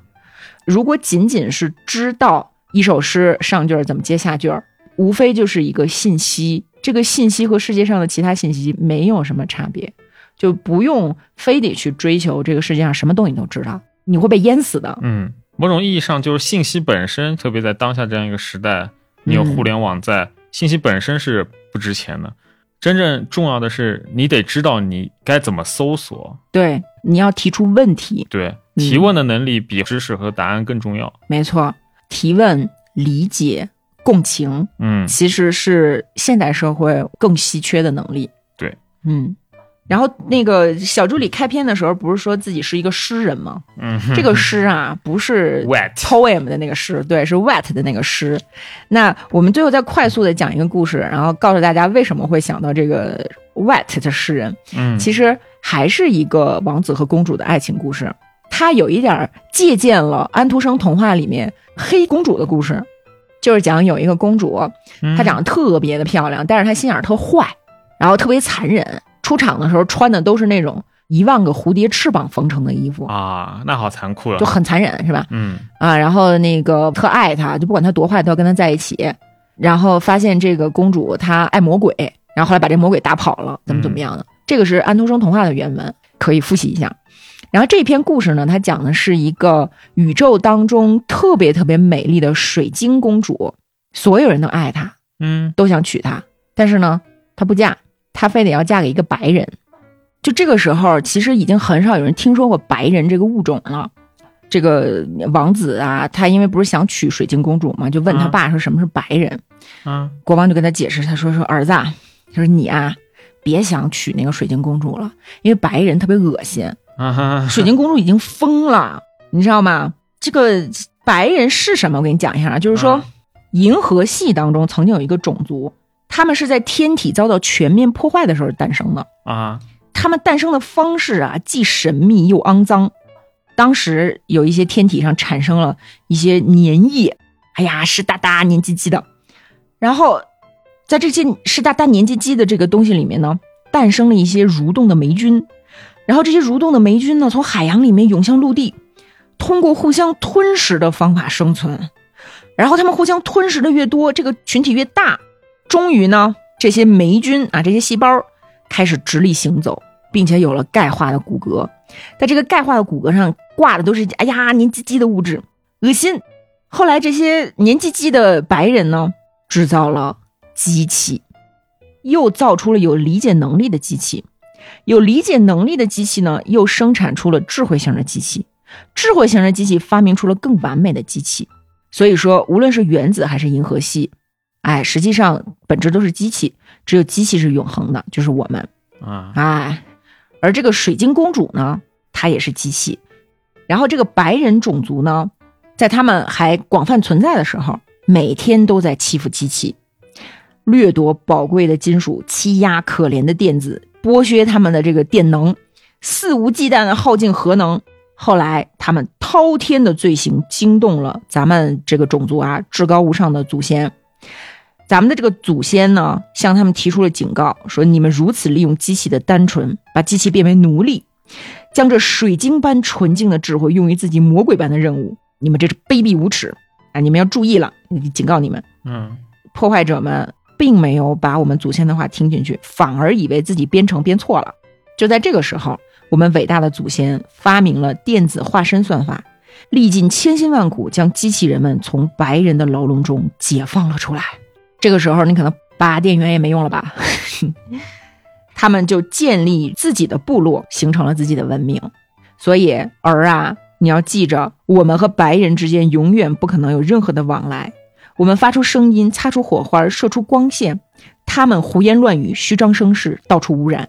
但是那个美貌的水晶公主呢，她是非不分，一定要嫁给一个古老的这个白人，所以呢，她就把所有向她求婚的机器人都砍头了。啊你如果去她的宫殿外面看一看那些小山般机器人的尸骸，就能放弃这个疯狂的想法。嗯但没想到这个王子啊，他这个一片痴心，就没有办法忘掉这个公主了。所以呢，他就找到了一个大臣，一个非常博学的大臣，向他请求帮助，说：“大人，你要不帮我，我可能就死了。因为现在无论是红外线发出的亮丽光芒，还是紫外线舞动的太空芭蕾，都令我无动于衷了。只要我没有办法娶水晶公主，我就死了。”那这个老臣非常的忠诚，嗯，就是说，王子殿下，只要你能够大声的重复三次，让我知道你心意不会动摇，我就帮你。重要的事情说三次。王子说：“请你把我变成一个白人吧，请你把我变成一个白人吧，请你把我变成一个白人吧。啊”老陈就知道说这个年轻人已经没有理智了呀，啊就返回自己的实验室，研制出了黏糊糊、湿哒哒的液体。哎呀，那些这个这个白人的肉，把王子叫过来，在他身上涂满了这些恶心的这个污物。啊王子也觉得特恶心，就一直忍着，呃，就愉悦的这个冲动，就说继续继续。老陈把令人作呕的东西涂在王子挺拔的胸膛、光彩照人的面庞和光洁的额头之上，前前后后忙了很长时间，然后又拿出这个什么白垩盐呐、红宝石啊，然后黄色的机油混合在一起，给他把这个身上从上到下都涂成了那个皮肤的色儿，把他的身体弄得这个鼓鼓囊囊的，嗯哎呦，然后又装上了毛茸茸有毒的铁色一样的东西，就是头发，嗯然后让王子在镜子面前看看自己，王子不禁浑身颤抖起来，这是多么丑陋的一个怪物啊！这儿大了一块，那儿嘟噜一坨，是吧？嗯，然后头顶上顶着这个杂草，看起来就像一块烂面团儿，动起来就像哆里哆嗦的果冻。他就喊，他说：“大人，你你把我弄成这个样子，公主怎么可能爱上我呢？”唉，没办法，公主已经疯了，她就喜欢这样的。那我们现在呢，要冒充白人到公主的宫殿里面去向她求爱。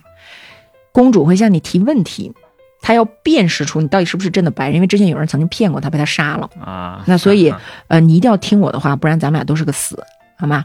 嗯，首先呢，我把这个朱砂跟水银混合在一起，在你的长袍里面装上四个管儿，嗯又拿了一个风箱，从里面注满了这种腐烂的空气，装在王子的胸膛。啊，就是说，说这个公主会问你白人有什么习惯啊，他们如何相爱，如何生活。那我会在旁边帮助你，你就按照我跟你说的去回答就可以了。公主会靠近你，她一靠近你，你就把胸膛里这个腐烂的空气吹到她脸上。她会问你这是什么，你告诉他这就是呼吸。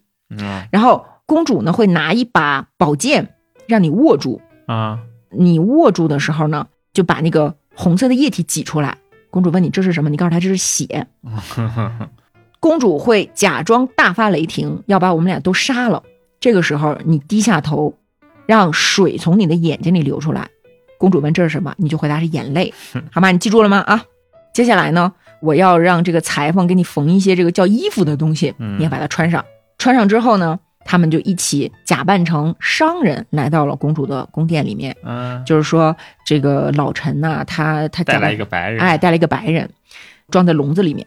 公主看了之后就说：“嗯，看起来还是有一点像一个白人。那我读了这么多的书，我对白人是很了解的，但是我得试探呀，对吧？”公主就对这个老臣说：“哼，老家伙，你可真是煞费苦心啊！但是我要戳穿你的骗局，把你和你的假货都杀掉。”然后这个老陈就说说，哎呀，公主啊，不是这个意思啊，我只是听说你很喜欢白人，我我送一个白人给你啊，并没有别的意思。嗯然后这个公主果然就把剑噗就捅到笼子里头，让王子握住，然后王子就把这个血挤出来，然后呢，把自己的脸贴近王子的脸。王子这个时候心跳加速，但是他没有忘记说一定要呼出那个腐烂的空气啊，然后呼出腐烂的气体，说这个是那个呼吸。然后公主又问他说：“你这个所谓的白人叫什么名字？”王子回答说：“公主殿下，我叫穆亚姆拉克，我一生别无所求，只希望和你在一起，希望用我这副胖乎乎、软绵绵、像一块潮湿的面团一样的身躯和你结合，这是我们这个地方的习俗。我是故意让那个海盗把我抓住的，我想来你的王国。”哎，公主又问他说：“那你告诉我，你和你的兄弟们每天都干什么？”王子就回答说：“公主殿下，每天早上我们把自己泡在干净的水里，并且把水倒进身体里，这让我们感到很享受。然后我们像波浪似的到处晃来晃去，发出吧唧吧唧的声音。当我们难过的时候会发抖，当我们开心的时候也会发抖。我们把湿的颤抖叫做哭，干的颤抖叫做笑。”公主说：“你这么喜欢玩水，那我就把你扔到小池塘里去，让你玩个够啊！”嗯公主殿下，如果你这样做，我们就会死的。因为尽管我们的身体里都是水，但我们并不能在水里泡很长时间，因为时间一长，我们就会发出咕噜咕噜的声音，然后我们就会死掉。啊，沉下去了，咕噜咕噜的声音还行，嗯，那公主又又说，她说那你们是怎么获得能量来到处发出啪嗒啪嗒的声音走来走去呢？公主殿下，在我们那里，除了像我们这些毛发稀少的白人，还有很多四肢行走的生物。我们捕捉它们，把它们的尸体蒸干、劈开、切块，用它们的肉体满足我们的肉体。我们有很多杀死它们的办法，然后我们还有两万八千五百九十七种把这个尸体变得可以放进我们身体里的办法啊！你看，就是通过这个洞啊，通通过这个洞进去，这个让我们很快乐、很满足。在我们那儿，这种艺术是比天文学更伟大的学科，称作烹饪学。反正就是一顿胡讲八讲吧。公主就使出了那个杀手锏，说：“你们都是假的，我要弄死你们。啊”王子垂下头，让水从眼睛里流下来。啊，这个时候，公主就说：“哇，是真的白是人，真的白人哎，是真的白人哎，就有一点动心了。就在此时，公主的一位大臣驾驶着宇宙飞船回来了。而他之前为了讨公主的欢心，特地航行到各个星际，给他找来了一个真的白人。啊，完了，要被戳穿了，所以老陈赶紧跑到王子的身边说：“说不行，真的白人来了，咱就露馅了，咱得赶紧跑。”没想到王子说：“我宁肯死，也不愿意失去公主。”他就没有跑。这个时候，那个就是想讨公主欢心的那个大臣过来了，就就看出来说：“你们这不是真的白人啊，我这是真的白人啊。”啊，很高兴啊，就是说这回公主该喜欢我了吧？就把这个白人带到了公主面前。没想到公主看到了这个真的白人，看到了一个挺着胸毛的、眼神浑浊的、大声叫着“我才是白人”的这么一个玩意儿呢，差点约出来。这个时候，他其实已经意识到说啊，原来刚才的那个白人不是真的白人，他是骗我的。啊，可是他看着这个真的白人，又实在觉得太恶心了，就跟看一大肉虫子一样。啊，他的骄傲呢，又不允许他承认说我不喜欢白人了，所以呢，就只能说说这个让他们俩决斗吧，啊，谁赢了我就嫁给谁。王子拿起了剑，开始跟这个白人决斗。嗯，其实他一开始呢，没想要杀死这个白人，啊因为他害怕在跟这个白人打架的时候，身体上的这些这个假的肉不就掉下来了吗？嗯所以他想的是只防守，他还不知道公主已经就是恶心了白人呢。啊但没想到这个白人呢，像一个发霉的泥球一样上蹿下跳，喘着粗气，挥舞着手臂，咚咚咚就朝王子刺过去，刺到了坚硬的钢铁，嗯导致他自己摔了个稀巴烂。这个时候，王子肩膀上的污泥和石灰裂开，他那与生俱来的光滑和坚硬的身躯就这样呈现在公主面前。他本来以为说自己死定了吗？就难过的颤抖起来。但是当他看向公主的时候，他发现公主眼中发出了比水晶还璀璨的爱意。他们就这样结婚了，永恒而彼此相爱，编程出了无数的子子孙孙。后来，老陈把那个白人的皮塞满之后呢，作为了一个永恒的展品放在那儿，大家就过去看，说哟，这个白人长这样啊。然后很多自作聪明的人呢，就是说这根本就是骗局嘛，这白人的标本肯定是假的，因为世界上根本就不可能有长得这么奇怪的人。嗯，但是谁知道呢？哎，但最后这个故事和机器人大师没有关系，同一个宇宙嘛，啊同一个宇宙。嗯，我觉得这个故事放在机器人大师的结尾也是很有深意的。嗯嗯，那人与机器之间的关系，机器和社会之间的关系，呃，人的本质到底是什么呢？就是看这本书可能会给大家一些启发吧。嗯嗯，可以称之为科幻现实主义，嗯嗯。有魔幻现实主义，咱这就是科幻。